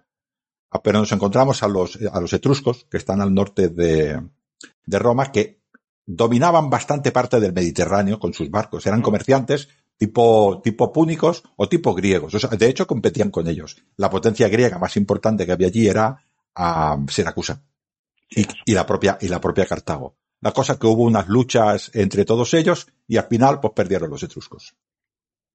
Venga, lo vamos a hacer. Entonces se quedaron sin el comercio marítimo. ¿Y qué dijeron? Pues nos vamos a expandir, a expandir. ¿Hacia dónde? Pues hacia Italia, hacia el norte y hacia el sur. Y tiraron hacia el sur. Y pasaron por encima de Roma. Sí, sí. O sea que además, Entonces, sí, sí. Sí, sí, pues, porque de hecho me parece, es muy curioso porque en la zona de la Campania eh, también hay alguna, eh, había una, alguna ciudad etrusca que llegaron hasta bastante abajo, ¿eh? sí, sí, sí, sí, llegaron hasta, hasta, hasta prácticamente Nápoles. Sí, sí. Sí, sí. Sí, pero no sé si, no sé si Cumas, no, Cumas no sé si es griega, pero hay, hay alguna... Cuma- Cumas alguna es griega, ciudad- sí. Sí, pero no sé si hay alguna ciudad que era etrusca, no, no lo sé, no, no estoy seguro ahora, pero sí, sí, por, por la zona de Nápoles. Eso es. Bueno, pues allí estamos hablando ya sobre el siglo VII, finales del VII, eh, principios del, bueno, finales del VII, principios del VI, ¿no? Que es cuando Roma, estos, estos reyes que ya probablemente son más reales, que son eh, Lucio Tarquino Prisco, el viejo, Prisco el viejo, eh, que es eh, El Tarquino bueno, el viejo, el, el- el bueno, el, Servio bueno. Tulio y Tarquinio el soberbio. Estos tres reyes parece ser que bastante. Mm. A Roma le entra, tenían su propia cultura sabina latina, su propia, por ejemplo, la religión era muy, era indiguete, era muy, era, los dioses no tenían representaciones físicas, por ejemplo, no tenían, no, era- no tenían forma de persona, no eran antropomórficas, Sí, pero sí. aparecen los etruscos de golpe allí y se mezclan con estas gentes que hemos dicho que tenemos allí y con estructura. Los etruscos eran una sociedad muy avanzada, muchísimo más avanzada en esa época que los romanos. Lo que pasa es que los romanos absorbían, interpretaban, absorbían, ¿no? Era, eran, bueno, no sé, supongo que debería ser una de las formas de... Sí, curioso, era curioso, curioso, sí, sí, que una sociedad de eh, que por un lado era muy buena en la guerra, era muy muy muy estratega, que, que absorbía, como dices tú, probablemente estrategias vecinas o, o que conocía de otro, yo qué sé, eh, y se adaptaba y luego aparte Roma- también Roma eh, todavía no- el- Roma todavía no tiene foro. sí, sí, es, es cierto. O sea, el foro aparece en la República. El foro no, el foro aparece con los etruscos, Ah, vale, o sea, con los reyes etruscos ya. con los reyes etruscos. Vale, Ahí aparece vale, el foro. vale. Con lo cual, todo lo que hemos hablado antes es muy mítico. Es muy mítico. Yo me quedo, interpreto, que Roma fue creciendo de esta manera. Fue luchando, fue aportando gentes a Roma, los que eran importantes seguían siendo importantes, los que eran importantes, los originales, seguían teniendo el poder, pero se iban incorporando personas a Roma. Sí, Tanto sí, a la sí, misma ciudad como ciudades de alrededor que aportaban tierras, aportaban riqueza y aportaban hombres. Esto fue el crecimiento original. Y ahora aparecen los etruscos. Tenemos los etruscos, Vale. por ejemplo, el rey ya aportaba una corona de oro. Ya llevaba un águila. Un águila, no sé si nos suena el águila. Llevaba el paludamentum. Paludamentum en la capa, que distingue a los, a los oficiales romanos, ¿no? Y además llevaba líctores. Líctores. Los líctores son sí, estas personas que, que- llevan las fasques. Y los que protegían a- al rey, ¿no? Digamos. Entendemos, ¿no? Eh, ¿Qué más podemos decir así un poquitín de los etruscos? Eh, por Hombre, ejemplo, a ver, lo- por, lo, por lo que veo, eh, son todos símbolos. Símbolos, ¿no? O sea, símbolos. aportan, aportan muchos símbolos ya con figuras, El- figurativos. el tema de la religión romana, que en esa época toda la religión era bastante de, que quieren los dioses, estos incorporan también lo- la adivinación como algo primordial de la vida, ¿no? Ellos tenían sus propios mitos, eh, Tages y Begonias, igual, tenían unos, unos eh, sacerdotes, unos que adivinaban y otros eran eh, los civilinos, los libros civilinos y los, ¿vale? Unos eran por libro y los otros eran por adivinación a través de animales y además tenemos los augures que eran a través de, ah, de fenómenos atmosféricos o de aves, ¿no? Todo esto vamos a, vamos Sí. a ver cómo, cómo se mezcla la cultura. Tenemos también divinidades. En este caso ya tenemos, imagínate, Tinia, Tinia, que era el dios de dioses de los etruscos, que no se pareciera a, Júpiter. Yo ahí lo dejo. Tenemos a Uni, que era la diosa suprema, esposa de Tania. Bueno, y tenemos a Menarva, diosa de la sabiduría, de la, guerra, hija, de la las artes, la hija de, de Tinia hija. y que formaba parte de la triada de los dioses La etruscos. triada, la triada, la triada. Oye, antes has mencionado que lo que antes de que aparecieran los etruscos, cuando- antes de que se fundara Roma como tal, porque tú siempre dices que Roma fue una, una ciudad etrusca, ¿no? Para mí, al principio, Roma, al principio fue etrusca. sí, para mí Roma, para mí Roma es una ciudad etrusca. Nace con los etruscos Roma. Vale, Ha- vale. Había antes asentamientos que tenían una cierta identidad de defensa de ese terreno. Pero Vale. entidad política, jurídica, creo que no tenían todavía. Vale. Y entonces, has hablado antes de la religión que no tenían, digamos que no, no tenían eh, forma, ¿vale? Los No, dioses tenían dioses- eran como eran como entidades más eh, etéreas, ¿no? Eh, como Sí. ideas o Eran algo así. se le llaman númina, númina, eran, eran eh, fuerzas de la naturaleza que Fuerzas no tenían, claro, que no tenían ninguna representación eh, antropomorfa porque no les hacía falta, porque eran, ah, pues, Dominica, Egeria, Acunina, eran dioses eh, pues, para los huesos, para que el niño no se perdiera, toda- todas estas fuerzas que la naturaleza Pero en- existía. entonces eran, eran, eran eh, por lo que cuentas, porque Cunina es la que protege al- a los niños, a los cuna. niños recién nacidos en la cuna. Eh, estos dioses había un montonazo montonazos, miles. para cada, para cada actividad. Sí, O sea, había un montonazo de, de dioses de estos, vale, vale. sí, sí, sí. Y luego esto poco a poco va desapareciendo o se va o se va, o- Se va o fusionando. sin- sincretizando en, en Sí. algunos otros, ¿no? Hay un montón de dioses, por ejemplo, que son del campo, que son, eh, ahora me acuerdo uno que se llama Mensor, que son de, ellos dividieron en la tarea del campo, la dividieron en 12 partes. Eh, recoger, arar, eh, la tierra, almacenar, sembrar, bueno, eh, lo dividieron en 12 tareas. Y cada una de estas tareas iba a un dios determinado. Luego todos estos dioses formaron parte del mito de eh, Ceres. Cuando Ceres Vale. vino a Roma, se incorporaron allí. Todo eran interpretaciones. Muchas de estas eh, divinidades indigetes formaron parte, pues, de la diosa Juno, que también cogió parte de Hera, pero también cogió parte de esta uni etrusca y también cogió parte de todos estos indigetes que se formaron en una entidad que luego los romanos llamaron Sí, Juno. sí, sí, o sea, que era muchísimo más rica que no solo decir Juno es Hera, no. Juno era Hera, pero también era estos dioses indigetes y también era la uni etrusca. Y esto fue allí eh, reciente. Sí, es mucho, es mucho más complicado de lo que, Sí. de lo que en, en principio nos podemos pensar. Sí, sí, Mm. sí. Bueno, pues Ujú. nos encontramos, por ejemplo, que tenemos, eh, se nos mezclan esta, estas divinidades y luego eh, nos encontramos eh, que Etruria era una ciudad en la que, eh, perdón, la- la- los etruscos eran una ciudad en ese momento expansiva. Entonces, claro, dijeron, a ver, en Roma tenemos, me imagino, no sé el número, pero tenemos ahora, me lo voy a inventar, ¿eh? 20.000 habitantes, de los cuales al ejército aportan la mitad. Y las otras mitad, pues no aportan. Bueno, además es peligroso. Porque, porque tú si mandas a los que, a- en principio, pongamos la mitología, a los 3.000 y a los 300, ¿vale? A los 3.300 a combatir, claro, dejas allí a mitad de población masculina en una ciudad y vete tú a saber cuando vuelves la que se ha podido liar, ¿no? Que también es peligroso. Entonces, ah, no se sabe muy bien cómo, no se sabe muy bien cómo ni de qué manera, hizo un censo. En este censo, el censo eh, tenía que ver con el, con quién aportaba el dinero para la guerra. El censo es quién aporta el dinero para la guerra. Antes la guerra la, la aportaban estos, eh, estas gens, aportaban el dinero para la guerra. Ahora también la van a aportar estas gens para la guerra. Pero vamos a incorporar a los plebeyos. A cambio de que Roma les va a dar tierras, en, en usufructo, mientras las trabajas eran tuyas, mientras tu hijo las trabajas eran tuyas, tú tienes que servir a Roma.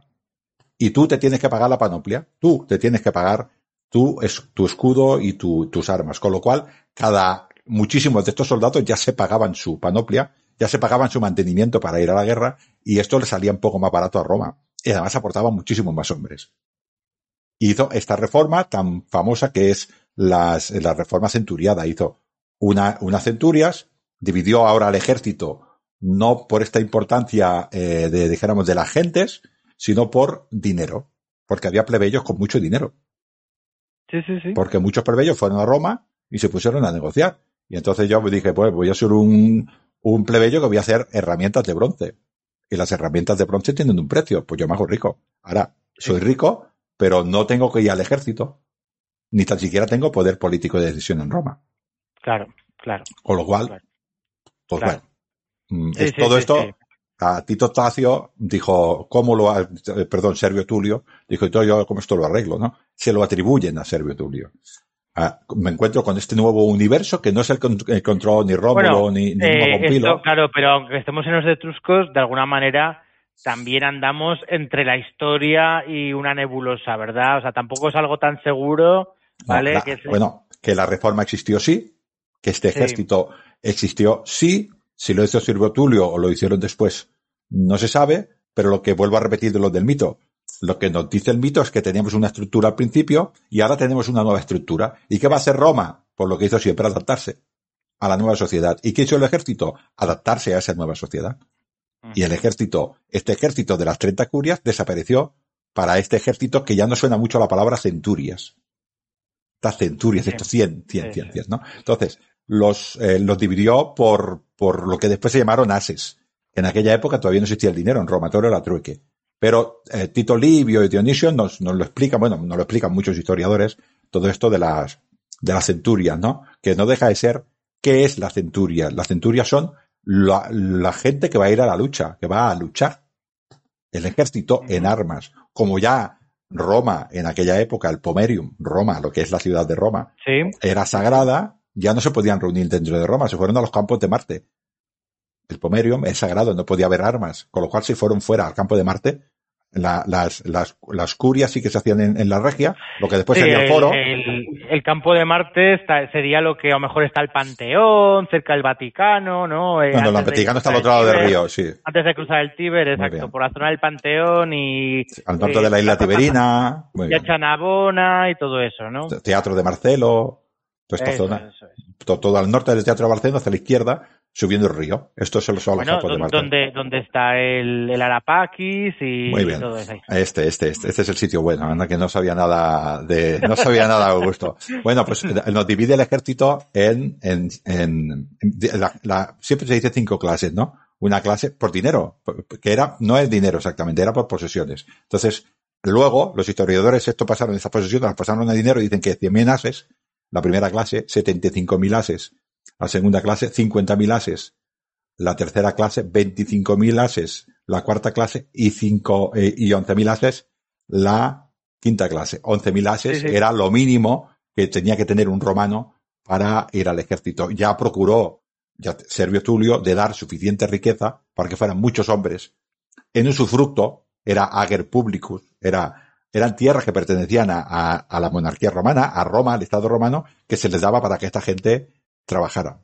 También se conseguían tierras y se compraban y se vendían, ¿no? Pero en, en, principio, al principio las tierras eran de Roma y esto se lo fueron, se lo fueron repartiendo. Había la costumbre, dicen muchas personas, que cuando Roma iba a una ciudad y la vencía, el 30% de este territorio, de esa ciudad, tenía que quedar para nuevos ciudadanos romanos, con lo cual se dividían esos terrenos. Con lo cual Roma, volvemos a repetir, tiene más tierras o sea, eh, y tiene o más soldados. Que, cuando, cuando, ellos conquistaban una, una población, esa población también dependían los campos alrededor para dar eh, suministros a la población. Eh, esos, esos campos, esa tierra, eh, dices que el pueblo romano se reservaba el 30% para eh, recompensar a los ciudadanos, ¿no? De alguna manera, para que tuvieran tierras y las cultivaran. ¿Para que voy a la 70, guerra? El 70 se las dejaban a, se las seguían dejando a la, a la población, sí. ¿no? Pero bueno, eh, con sus correspondientes impuestos. Ya, que bueno, tenían ya, que pagar a Roma. Pero mm. un ciudadano, un soldado, un campesino, perdón, ¿para qué va la guerra? Para botín. Parte del botín eran tierras. Es razonable, ¿no? Bueno, en aquel, en aquel pensamiento. Claro, bueno, eh, me imagino que aparte del botín, de esa esperanza de botín, de todo lo que hicieran allí, ¿vale? Eh, también, también para proteger su, su, su forma de vida y todo, ¿no? O sea, es supervivencia. exacto, exacto. Eso es supervivencia. ¿eh? Bueno, pues eh, estas clases, la primera clase, la de los más ricos, tenía que aportar 80 centurias. 8.000, ¿eh? 8.000 hombres. 80 Sí, sí. centurias. En los de la segunda clase tenían que, los segunda, tercera y cuarta, 20 centurias. Los de la quinta, 30 centurias. O sea, esto era los que tenían que aportar de dinero. Y había una clase que estaba superior a ellas, que eran los 10, que eran 18 centurias, que eran los que se podían pagar un caballo. Evidentemente, estos no eran los pobres. Estos eran los ricos, que eran los anteriores que, que se comían el, el cotarro. Lo cual quiere decir que los ricos controlaban, los ricos, los poderosos, los patricios controlaban las 80 centurias de la primera clase y estas 18. Total 98. Había 193 centurios en Roma. Ya estaba si divides entre dos, perfecto. Que me lo has Sí, pillado, ¿eh? Que me lo has pillado. Pero, pero fíjate, pero hay una cosa que me resulta curiosa porque mm, me has pasado un- unos textos, ¿no? De que hablando un poco de esto y es una cosa que me resulta muy curiosa porque dice, es verdad esto, ¿no? Que van respecto a la, a la riqueza, pero fíjate, ves aquí otras cinco centurias compuestas por individuos económicamente más débiles. Pero vamos a ver, eh, en Roma, eh, tanto rico había y tan poco pobre, porque cinco No, no, no, no. centurias, o esas centurias eran un huevo de personas metidas en esas cinco centurias. Le llama, el problema de, el problema de la palabra centuria es que nosotros la- decimos que las centurias son 100 hombres. Y, y no. Centurias no son 100 hombres. Es como si dijéramos, por ejemplo, ah, vamos a ir al ejército español y no vamos a decir, no vamos a decir qué cuerpo es. Y ahora yo te pregunto, ¿a cuántos hombres manda un teniente? Ni idea. ¿De qué cuerpo? De Sí. ejército. Pues Sí, pasa sí. lo mismo. Ellos, Vale, vale. a los primeros 100 hombres le llamaban centurias. Luego, ¿cuánto era una centuria? En la época republicana de Cipión, una centuria tenía 60 hombres. En la época alto imperial, una centuria tenía 80 hombres. Se seguía llamando centuria. ¿Cuántos hombres tenían las centurias estas? ¿Eran iguales todas las centurias? Eso es. O sea, yo creo que si para la centuria de los ricos eran eh, 98 centurias, sumando las, los equites y los 80, tenían que ser mucho más pequeñas que las cinco centurias de los pobres. O sea, mm, deb- tenía que ser así, porque es que si no, no tiene sentido. Bueno, es No que lo son los datos que lo tenemos, Jesús. Ya, son los datos ya, que tenemos. Lo que sí que es cierto es que el pueblo se dividió en estas centurias. Estos centurias era el pueblo en armas. Los poderosos ponían estas 80, más las 18, 98, o sea, eran, eran la parte más importante del ejército. Y los demás ciudadanos que antes no participaban ponían el resto de las centurias, que son casi la mitad. No llega a la mitad, pero son casi la mitad. Esta mitad antes no existía. Estos no iban a la guerra. Y ahora les obligaban a ir a la guerra. ¿Quién? El que tenía propiedades. Hasta 11.000 ases. 11.000 ases, mucho más adelante, nos volvemos otra vez. eh, cuando digo estas cosas, que las personas piensan que son interpretaciones de lo que se dice muchísimos años después. Se dice que son siete yugadas, o sea, el trabajo, la tierra que movía un yue, un durante siete días. Esto es lo que le daban a un ciudadano. Y este era lo mínimo necesario para que esta persona fuera al ejército. Y este se tenía que pagar su panoplia. O sea, el Estado no era el que le pagaba su panoplia. Evidentemente, el que más dinero tenía, mejor panoplia se ponía. Más protegido iba. Y el que menos dinero tenía, menos protegido iba y más fácil sería que lo mataran. Y ya te digo yo que primero iban los pobres al ataque y después iban los ricos. Esto, vamos, si quieres te lo explico de otra manera, pero... Las, la- la- las centurias de 10.000 pobres por centuria. Sí, sí, sí. Con, con lo cual, nos encontramos esto, que es el ejército. A- aquí hay muchas, hay muchas, eh, muchas dudas de cómo luchaba, de cómo luchaba este ejército. Eh, parece ser, pudiera ser que la primera clase tuviera la misma panoplia que tenían los hoplitas, los hoplitas ah, griegos de, toda la vida, con su casco, con la lanza, con el aspis, con el shifos, con la espada, con, bueno, Ah, hay muchas dudas sobre este tema. los etruscos parece ser que luchaban bastante a la griega. Pero la falange etrusca o la falange romana era exactamente igual que la falange ateniense o la falange espartana. Pues no lo sabemos. No lo sabemos. Lo que sí que se han encontrado es tumbas de esta época con gente con el aspecto eh, plita. Bueno, pues, eh, ¿cómo lucharían? Pues yo me aventuro a decir que es mi interpretación que esta primera clase sí que tendría suficiente dinero como para hacer unas, eh, unas líneas de hoplitas que serían la infantería pesada, la infantería que, que, que rompiera. Y las demás, pues apoyaban a estas. Y los más pobres del todo, pues se utilizaban primero para, para la infantería ligera, para tirar proyectiles, datos y tal, para provocar. Y cuando el otro pueblo atacaba, pues se ponían detrás y o, o seguían lanzando proyectiles o sencillamente empujaban porque la falange, lo, la fuerza que tenía era las lanzas y el empujar, el tanque, ¿no? Esta es mi interpretación. Mm, puede haber otras interpretaciones. Podría ser que fueran con panoplia plita, pero lucharan de una manera más abierta que la plita, aunque, sí tuvieran sus lanzas, pero porque, los, porque los, esto no tengo ni idea, ¿eh? pero los, eh, los griegos, ¿no? Eh, que, que los macedónicos o ya en esa época, bueno, no sé si antes ya los griegos, eh, esta técnica oplita, era eh, un sistema mm, muy, mm, o sea, es decir, muy poco flexible, ¿no? O sea, era, era muy bestia, ¿vale? Pero en, en situaciones a lo mejor eh, desprevenidas no podía eh, reaccionar de una manera, ¿no? Era muy, muy estático, ¿no? Claro. La, la, falange que conocemos, pero claro, estamos hablando de la falange espartana, estamos hablando de la falange ateniense. ¿En la romana era igual? Pues no lo sabemos. Si es una falange igual, la, la etrusca en este caso, la, la romana, con, con esta tendencia, con esta ascendencia etrusca, pues sí podría ser. Es una, es una estructura que se tarda un cierto tiempo en montar, que los hombres van muy, van muy cerrados, es muy difícil desmontar. Cuando se pone en marcha es muy difícil hacer cualquier, cualquier maniobra, pero ahora eso sí, cuando pillas al enemigo delante, eh, es una escabechina. Claro, y esto viene porque al fin y al cabo es el, son los reyes etruscos. Los etruscos ya habían combatido, habían tenido sus pinitos contra griegos y evidentemente ellos ya eh, tenían esa experiencia, esa ese saber hacer, ¿no? En la guerra en ese aspecto. Entonces, está ese cambio eh, respecto de la época anterior. Esta, esta Roma, con sus características propias romanas, uh, se fue influenciada mucho por los, por los etruscos. ¿Cuál fue el problema que tienen los reyes etruscos? Que si bien los reyes anteriores, si es que existieron, o lo que nos dicen las fuentes, lo que nos dice es que, aun teniendo el poder absoluto, eran capaces en general, menos uno, menos Tulio Hostilio, que lo, que lo, que lo castigó Júpiter con un rayo, bueno, eso dicen las fuentes, eran, eran bastante, bastante consentidores, eran bastante amables, eran bastante, consultaban mucho al Senado, intentaban tener una simbiosis con el Senado. Ellos escuchaban al Senado. Sin embargo, estos etruscos eran más, eh, eran más fuertes, eran más, eh, eran más, lo que ahora llamaremos dictadores, que en aquella época no existía esta palabra, ¿no? Más tiranos. Más, eran más, más, absolutistas, quizás es la palabra buena.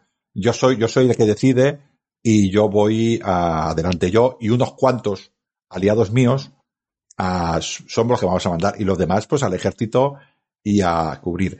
Este, este cambio a centurias no solamente eh, hacía que incorporaba a los plebeyos, sino que también intentaba un poquitín quitar este poder tan poderoso que tenía antes la gens que no fuera la, la Gens la que aportara todo el ejército, sino que el ejército fuera más. Como ya no pongo yo todo el ejército, aún, aún así ponía la mayoría del ejército, pero ya no era todo. Vale. Con lo cual ya... O sea, o sea, lo que quieres decir es que al ser reyes etruscos y los reyes etruscos tener, eh, no ser tan democráticos, entre comillas, eh, o no, o, o ser un poco más tiranos, época ser un poco más tiranos, pues deciden que, claro, es que tiene mucho poder. Vamos, vamos a quitarle un poquito.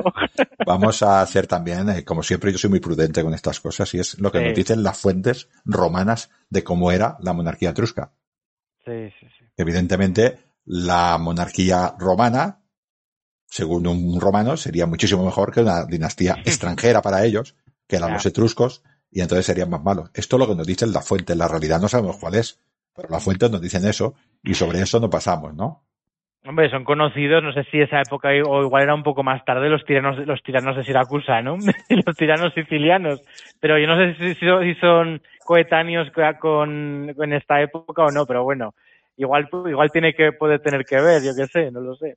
Nosotros, claro, nos encontramos con que, con que Roma tiene ya un ejército bastante poderoso y que se dedica a, luchar contra todo lo alrededor. Pero también es cierto, también es cierto que estos reyes etruscos transforman Roma. Por ejemplo, Tarquinio el Viejo, a Prisco, hace, dicen que hizo el Circo Máximo, dicen también que hizo el foro, hizo la cloaca máxima, intentó quitar toda, el Servio Tulio dicen que hizo las murallas, o sea, lo que nosotros empezamos a ver como Roma ya no empieza a hacer ese asentamiento, sino que empieza a hacer una sola unidad política. Todas las colinas se unen, se amplía Arcelio, se amplía Aleventino, se amplía, todo esto va sucediendo durante poco a poco, poquito a poquito, poquito a poquito, ¿no? Ese famoso lago, ese famoso lago se lo pule. Lo van secando, muy bien, van secando todo lo que pueden, con lo cual estamos viendo que la ciudad se va reestructurando y tal como se reestructura la ciudad, ya tenemos colonias alrededor de Roma, tenemos habitantes que nos han venido y tenemos a los plebeyos que no tenían ningún derecho anteriormente, ahora tienen pocos derechos, pero sí que tienen la obligación, a cambio de tierras, tienen la obligación de servir al ejército romano y de pagarse su propia panoplia. Con lo cual el ejército romano crece mucho y al crecer mucho, pues claro, se expande, intenta conquistar más territorio. Tenemos ahí al lado a la ciudad de Belles, que es una ciudad más etrusca. Hay más, más, bocas que alimentar, más suministro, eh, claro, eh, que no se rebelen, que no se revele la gente, se necesita todo eso. Nos encontramos que luchamos contra latinos, contra boscos, contra marsos, contra ecuos, contra sabinos, contra umbros y contra etruscos. Porque si bien la dinastía era etrusca, los etruscos no entendían el concepto como Roma, que es un imperio. No, los etruscos eran ciudades. El mito también nos dice que eran doce ciudades y que si bien tenían una especie de federación político-religiosa, cada una era independiente y si hace falta se pegaban palos. Un, poco, un poco a la griega, ¿no? Un poco, a, la griega, Un poco a la griega. Mm. Y, Roma empieza ya a extenderse y ya los latinos, que eran ciudades de alrededor, ya empiezan a ver a Roma como una potencia peligrosa y los etruscos también. Y ya empezamos a, apretar con este ejército eh, que pudiera luchar de forma amplita. Y aquí, al, final, nos encontramos con otra leyenda que te voy a explicar, que es la leyenda de Lucrecia, pero que nos dice cómo Roma, cómo Roma echó, creo que estaban, estaban asediando una ciudad del sur de Roma que se llamaba Ardena, o algo así, Ardea, que estaban allá asediando, y luego, bueno, pues sucedió un hecho de que uno de los hijos del rey violó a una Roma de Colatina, Colatina, que era, el tío se llamaba Colatino, porque era de la ciudad de Colatina, que no era Roma, pero era un ciudadano romano de pleno derecho. Vemos que ya hay ciudadanos fuera. bueno, violó a esa mujer, bueno, eso fue una ofrenda enorme para, para Roma, eso nos dice el mito. Entonces, eh, un tal Bruto, Junio Bruto, pues ah, decidió echar a, al rey Tarquinio soberbio de Roma. Y así y se inicia la República. Lo más probable, no yo no voy a decir que el mito de Lucrecia sea falso porque es maravilloso eh, lo he hecho algunos artículos de él y seguramente hablaremos algún día de este mito, ¿no? En este mismo programa, porque es, es, es maravilloso por todo lo que nos cuenta el mito, ¿no? Pero yo me parece a mí que es más, creo, ¿eh? Es más. Ya por aquella época nos encontramos que algunas ciudades tienen una especie de república, ya no tienen rey. Es una nueva etapa, Atenas, por ejemplo. Son etapas, la democracia ateniense está formando el siglo VI, estamos hablando del siglo VI. Siglo VI, siglo VII, siglo V, Pericles. me parece que es el 5, el 5 es la ateniense, el siglo V. Está, bueno, estamos hablando de, del 509. Sí, sí, sí, más o menos, sí, sí. Siglo V, siglo VI, ¿no?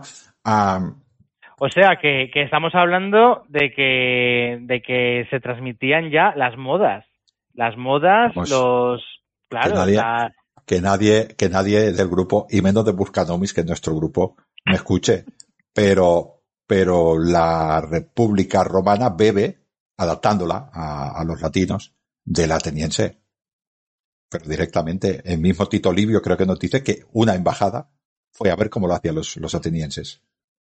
Dijo, pues vamos a adaptarlo a lo nuestro. Pero yo creo que más que la leyenda de Lucrecia fue que esta, esta aristocracia romana, estas grandes élites romanas, vieron que su poder, su poder menguaba y fue un, un golpe para ciego para coger ellos el Vale. poder. Esta es O sea, una. ¿quieres, decir, quieres decir que estos etruscos, eh, esos reyes etruscos, pues no eran como los anteriores, que bueno, que ya sabemos que son, nadamos entre la leyenda y tal, ¿no? Pero eh, no eran como los anteriores y eh, de repente empiezan a ver las clases altas de, de esta sociedad que dicen, ostras, Nos estamos quedando sin poder. Estamos quedando sin poder y deciden, pues, eh, y luego ya se in- inventan, entre comillas, o hacen algo, ¿no? Ponen la excusa de esta leyenda, ¿no? De esta, de esta historia. Yo, yo prefiero que sea por la leyenda que no un golpe para ciego. Las cosas como son, porque la leyenda es magnífica, pero parece más esto.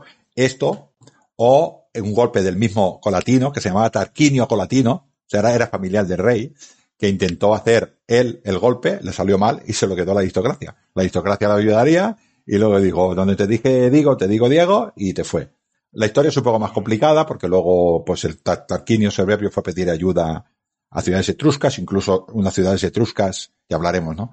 En otros programas, fueron a Roma y ganaron a los romanos, pero por el motivo que fuera, bueno, sí que se sabe más o menos, pero Roma no, Tarquinio Soberbio no pudo conseguir ser rey de Roma después de la pérdida de Roma contra la ciudad Sí, de, sí, sí, sí. de Etrusca, ¿no? Porque Tar- Tarquinio el Soberbio era familia de Tarquinio el que Sí, era nieto, sobrino de Tarquinio el. Viejo. Sí, Vale, porque Pues del, del medio de, de Servio, el del medio Servio Tulio, ¿no? El, Sí. el- este, Vale. Y, y al, y al ser familia, al ser familia del otro, tampoco, tam- o sea, porque decías antes que no estaba bien visto que un rey fuera descendiente de otro rey, Sí, ¿no? pero, pero en esta, en esta, o sea, cuando nosotros tenemos, eh, es que una cosa es lo que dice el mito. El mito dice, Sí. yo tengo Rómulo, Rómulo muere, estamos hablando del primero. Entonces el Senado coge el Interrex Eso. y dice, vamos a poner a otro que consultar a los dioses, pero cuando llegamos ya a final de los etruscos, nos encontramos que Arco Marco lo marca, lo mata uno, Servio mata a otro, eh, o a través de un golpe palaciego, Servio Tulio eh, consigue el poder, y a través de otro golpe palaciego, Tarquinio Servio consigue el poder. O sea que al final estos fueron reyes matando al anterior. Sí, sí, sí, sí, sí. O sea que los únicos que fueron fueron los primeros. Con lo cual, quiere decir que son golpes palaciegos todos, ¿no? Y a mí me da esta sensación. Ahora, me gusta más la leyenda, la leyenda de Lucrecia. Es más bonita, claro. Es más bonita, y cuando sale allí Bruto, Mm. por esta sangre, Mm. prometo que a sangre y fuego mataré, eh, echaré de Roma a la monarquía y a toda su prole. Esto es fantástico, Mm. coño Bruto. Mm. Pero no parece, no parece muy cierto.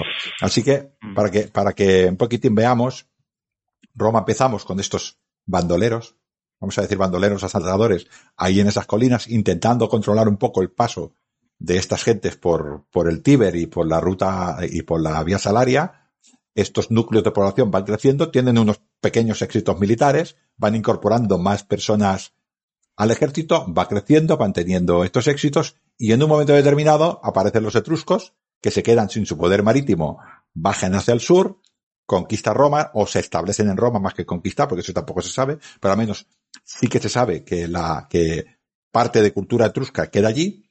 La Roma sufre toda una adaptación al mundo etrisco, la adapta también a lo suyo, interpretatio, yo siempre digo lo mismo, Roma hace siempre interpretaciones y las adapta, o sea que no es, lo que quedó no es puro etrusco, ni fue puro romano, sino es una O mezcla sea, de, de tú, todo. tú no, tú, no, ¿tú no crees que, que igual los reyes etruscos que vinieron después mm, fueron los que impusieron de alguna manera a, a la romana o tal sus costumbres o sus mitos y, sus, y su religión, sino que fueron los propios romanos los que adaptaron de los etruscos? Claro, ¿Tú crees sí. más tu segundo? Es, es, es lo que hace el, el pueblo romano siempre. Pueblo romano Claro, pero- interpreta pero- todo. Pero en ese momento los que dominaban Roma eran los etruscos, eran, eran reyes No, etruscos. no eran los etruscos. En Roma tenemos una, una dinastía etrusca y tenemos alrededor de Roma una cultura etrusca que es poderosa. Pero Roma era una entidad política propia que luchaba contra Belles. Belles era una ciudad etrusca y. Roma tenía un rey etrusco. Y más al norte tenemos ciudades ah, Vale. etruscas. O sea, hecho por ejemplo. que- el hecho de que tenga una- un rey etrusco no significa que Roma sea etrusca. No, Significa que, vale, vale. vale. No, no, no. Tenemos las dos ciudades etruscas y Roma va a Sí, su sí, rollo sí, con sus reyes etruscos y con su influencia etrusca. Y coge su cultura romana y la, y la mezcla y hace una propia. La cultura romana no es cultura etrusca, está influenciada por la etrusca, igual que está influenciada por la, por la griega, igual que está influenciada por la sabina, igual que está eh, influenciada por ella misma. Y es toda este crisol, toda esta mezcla de gente que se va mezclando, que, que, es lo que va haciendo la cultura propia romana. Porque a los etruscos no se sabe, por ejemplo, que los etruscos fueran a la ciudad al lado, la conquistaran y dijeran, vosotros vais a hacer ciudadanos etruscos de Tarquinia. Eso no se vio nunca. Sin embargo, Roma sí que lo hizo. Porque tenemos que, tenemos ciudadanos en Colatina y tenemos ciudadanos en Cures que son romanos. Con lo cual, mm, tiene su propio. Eso no quiere decir que no adapte muchas cosas, ¿eh? Esto no, no nos confundamos. Pues la, romana. Es que, es que me está quedando clarísimo. Bueno, eh, el, por ahora, todo, todo, todo lo que me estás explicando me está quedando claro desde el inicio hasta donde estamos, ¿vale? Bueno, pues. A ver, ahora vamos a seguir. Nos encontramos con que tenemos esta influencia etrusca y que esta influencia etrusca es la que hace realmente la, lo que nosotros conocemos como el perímetro de Roma, la ciudad de Roma. Todas estas personas que pertenecían a una, a una comunidad que entendían que esta comunidad les iba mejor porque así se eran más fuertes, estos ya hacen ya lo que nosotros decimos Roma, la URBS, estos hacen la URBS, las estructuras de la URSS, ya, ya empezamos a ver el foro, ya empezamos a ver el templo de la, colina capitolina, ya vemos en Palatino, ya vemos el Aventino, ya vemos el Quirinal, ya vemos las murallas serbianas que rodean, según nos dice la, fuente, que rodean a Roma. Si no son de esta época, son un poquitín de después. Pero si las murallas rodean esta, esta zona de Roma, es porque lo consideran todo parte de Roma. Todo el Pomerium, todo, todo lo que es la Roma, dijéramos, importante queda dentro de la ciudad, no queda extramuros, queda dentro de, con lo cual ya se consideraba todo la misma Roma. Y, a ver, esto no tiene mucho que ver, pero el arte de esas estructuras em, era ya más a la griega. Era a la, etrusca, a la etrusca. Bueno, a la etrusca, pero bueno, se acercaba, digamos, un poco más a esa. La arquitectura, ¿no? sabemos, a ver, realmente. Si nos vamos a poner serios, haremos programas en este Lingdom en Roma para hablar de los etruscos, unos cuantos programas que están planificados. Pero eh, no sabemos de dónde vienen los etruscos, pero sí que parece que estén influenciados por los griegos. Pero una de las teorías que más, que más se dice de los etruscos es que son originarios de, este, de Turia, de este norte de Roma, de, de esta cultura bilinovana, de esta, de esa cultura del, de Bronce, que claro, hay una nebulosa desde el 1200 hasta el 800, que no sabemos qué pasa, pero no sabemos qué pasa en ningún sitio mediterráneo, y de golpe pues aparecen estas culturas tipo etruscos, ¿no? Tipo cirulos allí en... Sí, los villanovianos estos, sí, sí. Pues parece que se anda allí con este tipo de influencias bastante griegas, pero, pero propias. Entonces, la ciudad de Roma se vertebra no como Atenas, pero sí como cualquier otra ciudad uh, etrusca. Influenciada por la, por la cultura helénica y, por la cultura de la Magna Grecia, que Magna Grecia está abajo. Capua, Tarentum, mm. eh, todas estas ciudades, ¿no? Eh, o, o, Siracusa, que estaba en, abajo. Roma no fue nunca un pueblo en esta época muy marinero, pero sí que tenía una flota y sí que tenía comercio. No se podía comparar con Grecia, ni se podía comparar con Siracusa, ni se, pero tenía su barco de comercio. Y, y, negociaba con Siracusa y negociaba con todo el mundo. también había comerciantes en Roma. Ya teníamos el puerto de Ostia también, que pertenecía a Roma también. Quiero decir que, bueno, es, esta ciudad se va convirtiendo poquito a poquito en una ciudad-estado, que es capaz de vertebrar a, ciudades de alrededor que le da su propia ciudadanía. Y es como nos encontramos el inicio de la República. Nos encontramos el inicio de la República con estas asambleas ah, justo, estamos hablando de, del finales del siglo VI, 509, dicen, eh, antes de Cristo, y allí nos encontramos este ejército dividido por clases, con 180 y, eh, 193 centurias, de primera clase, segunda, trece, que todo aquel que tiene propiedades tiene que luchar, tenemos a los caballeros que son los que más luchan y tenemos a una élite que al parecer ha cogido al rey y le ha dicho tú te vas y ahora nosotros nos vamos a, gestionar nosotros mismos, ¿no? Hacen una guerra con las ciudades, con algunas ciudades etruscas, pierden, pero la ciudad etrusca no devuelve el poder a un etrusco porque no tenía, volvemos a repetir, es como los griegos, no tenía ningún sentido para ellos tampoco devolverle la ciudad, ¿no? Y uh, se quedaron la República Romana y a partir de aquí ya empezaremos otro programa. Pero yo creo que un poquitín el mensaje es este. La sociedad romana va cambiando, se va incorporando nuevas personas y el ejército romano va cambiando. Aquí tenemos un ejército romano bastante numeroso, bastante más numeroso que muchas ciudades de alrededor y con una entidad importante en el sentido de que tenemos muchos hombres de fuera, que se pueden incorporar a las levas. Levere, que es el, el ejército de, de, de, esto. Y tenemos un ejército, bueno, relativamente poderoso. Y ahora nos vamos a enfrentar, pues, a estos eh, pueblos que he dicho, que son eh, umbros, sabinos, ecuos, marsos, latinos, boscos. Ya es otra, otra, ya entramos en otra fase. Y, y etruscos. Ahí estamos sí, sí, sí, intentando Roma en el centro, un poquitín estandeaste. Ya tenemos el Lazio, ya tenemos muy sometidas a las ciudades latinas, ya tenemos bastante atemorizadas a las latinas y a las etruscas, y a partir de ahí, pues eh, viene la República y la República ya viene otra Roma. Esta élite se comporta de manera de que Roma se tiene que expandir. Pero esto es otra historia. No sé si te ha quedado más o menos claro lo que quería explicar. Me ha quedado clarísimo. Y no, no, además mm, me ha, me ha dado mucho pie a, a, hacer estos pequeños incisos que te decía de esas preguntas que igual se quedan a veces en el aire, ¿no? Y se dicen, pero digo, no, no, pero vamos a incidir un poco en esto. Y bueno, y me lo has explicado todo, o bueno, lo has explicado todo a los, a la, a la gente del Ignum, ¿no? Ah. Y, y, y, y, vamos, o sea, me ha quedado clarísimo, clarísimo. Vale, pues ahora tenemos eh, las asambleas centuriadas, que funcionan igual que las curiadas, son 193 centurias que van a votar lo mismo, lo mismo que votaban las, las otras, y Sí. a, todas las cosas importantes iban a la, a la asamblea centuriada, lo mismo que anterior, no se sabe muy bien qué era, porque esto está dentro del mito, pero parece ser que votaban exactamente la misma. Votaban cada hombre dentro de su centuria, y luego cuando esa centuria emitía un voto, se decía tal, tal, tal. Cuando llegaban a 97, o sea, 98, Ya se Eh, paraban. ya se paraban y los poderosos pues eran Bueno, directamente 98. Di- di- digamos que, claro, claro, eh, tenían que llegar. Eh, sí, sí, claro, o sea, llegaban allí, pero claro, tenían que estar todos de acuerdo. Habría alguna ocasión en que tenían que llegar un poquito más porque no estaba todo tan claro. O sea, habría, habría, de, Sí, habría pero, ocasiones en que. pero como yo, la, la justicia social romana entendía que el que más aportaba, más se quedaba del botín.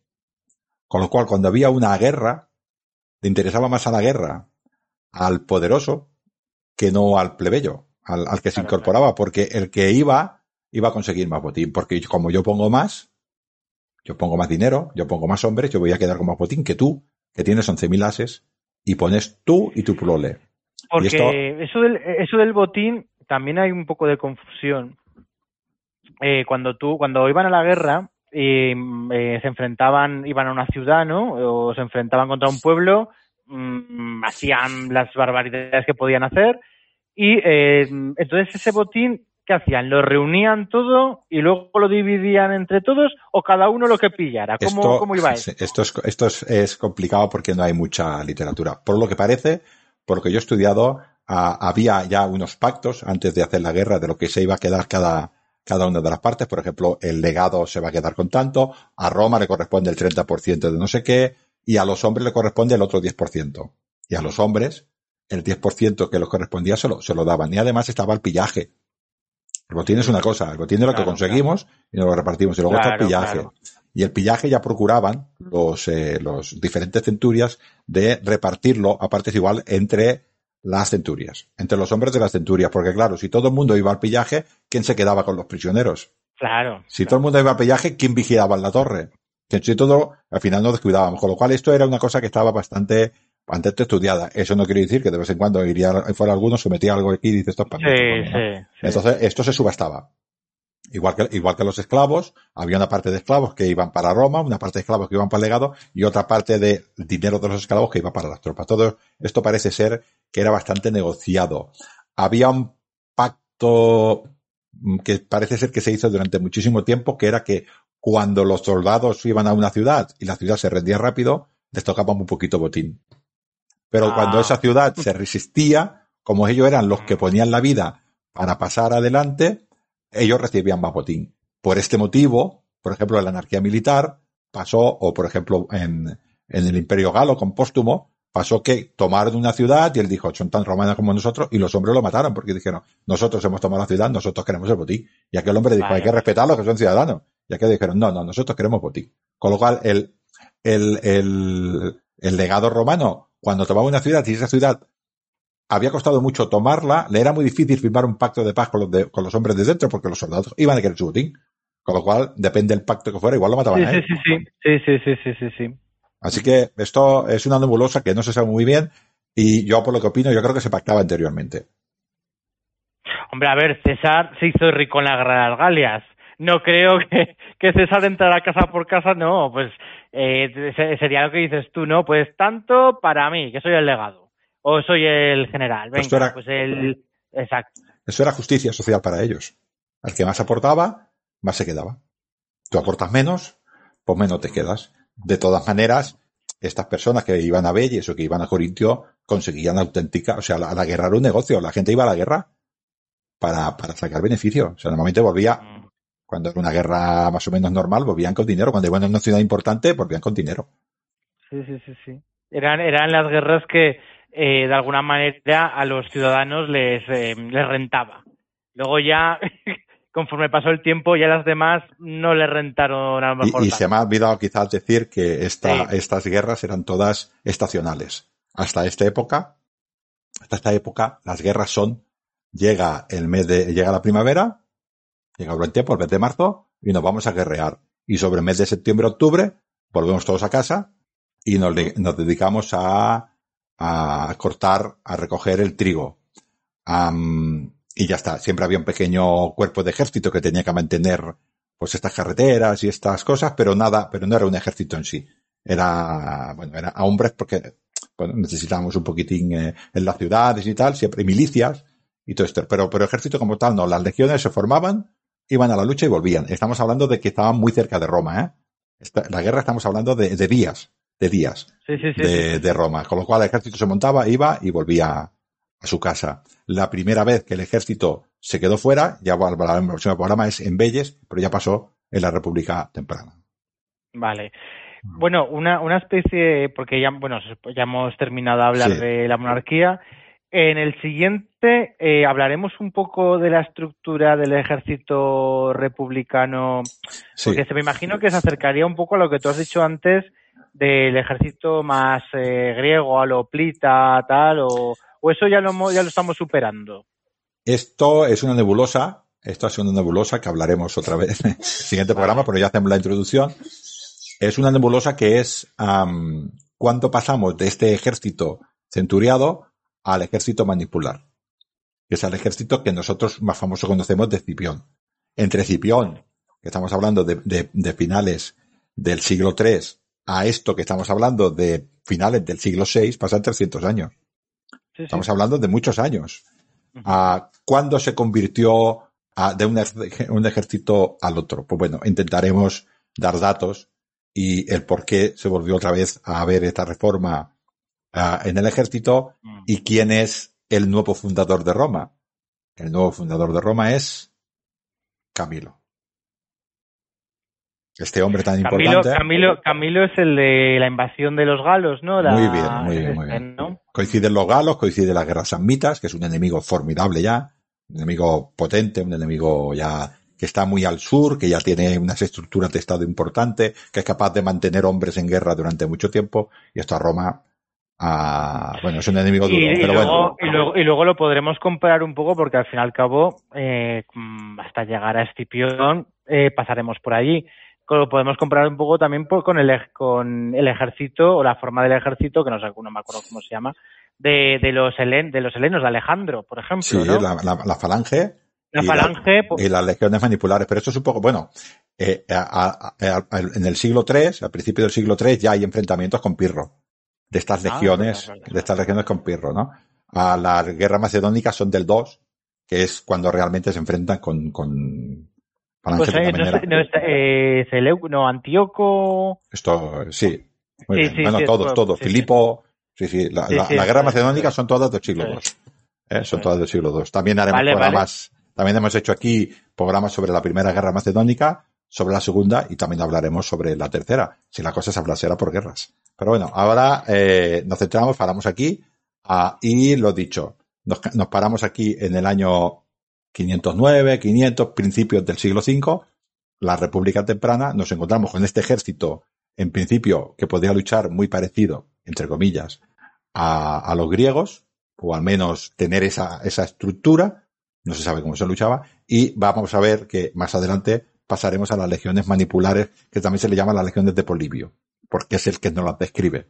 Polibio era un contemporáneo de Cipio Nasica, del nieto del africano, para que nos entendamos, y Emiliano, perdón, y nos, nos escribe todas estas, pero bueno, ya llegaremos a ellas, ¿no? Ah, en todo caso, nos toca despedirnos, ¿no? Jesús volverá, ¿no? El siguiente también hace preguntas o qué? Hombre, claro.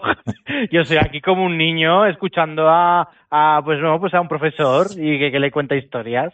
Claro Pues, que pues, sí. Pues volveremos, volveremos, amigos del Mediterráneo, volveremos a contar historias y hasta otro audio, amigos del Mediterráneo. Hasta otra.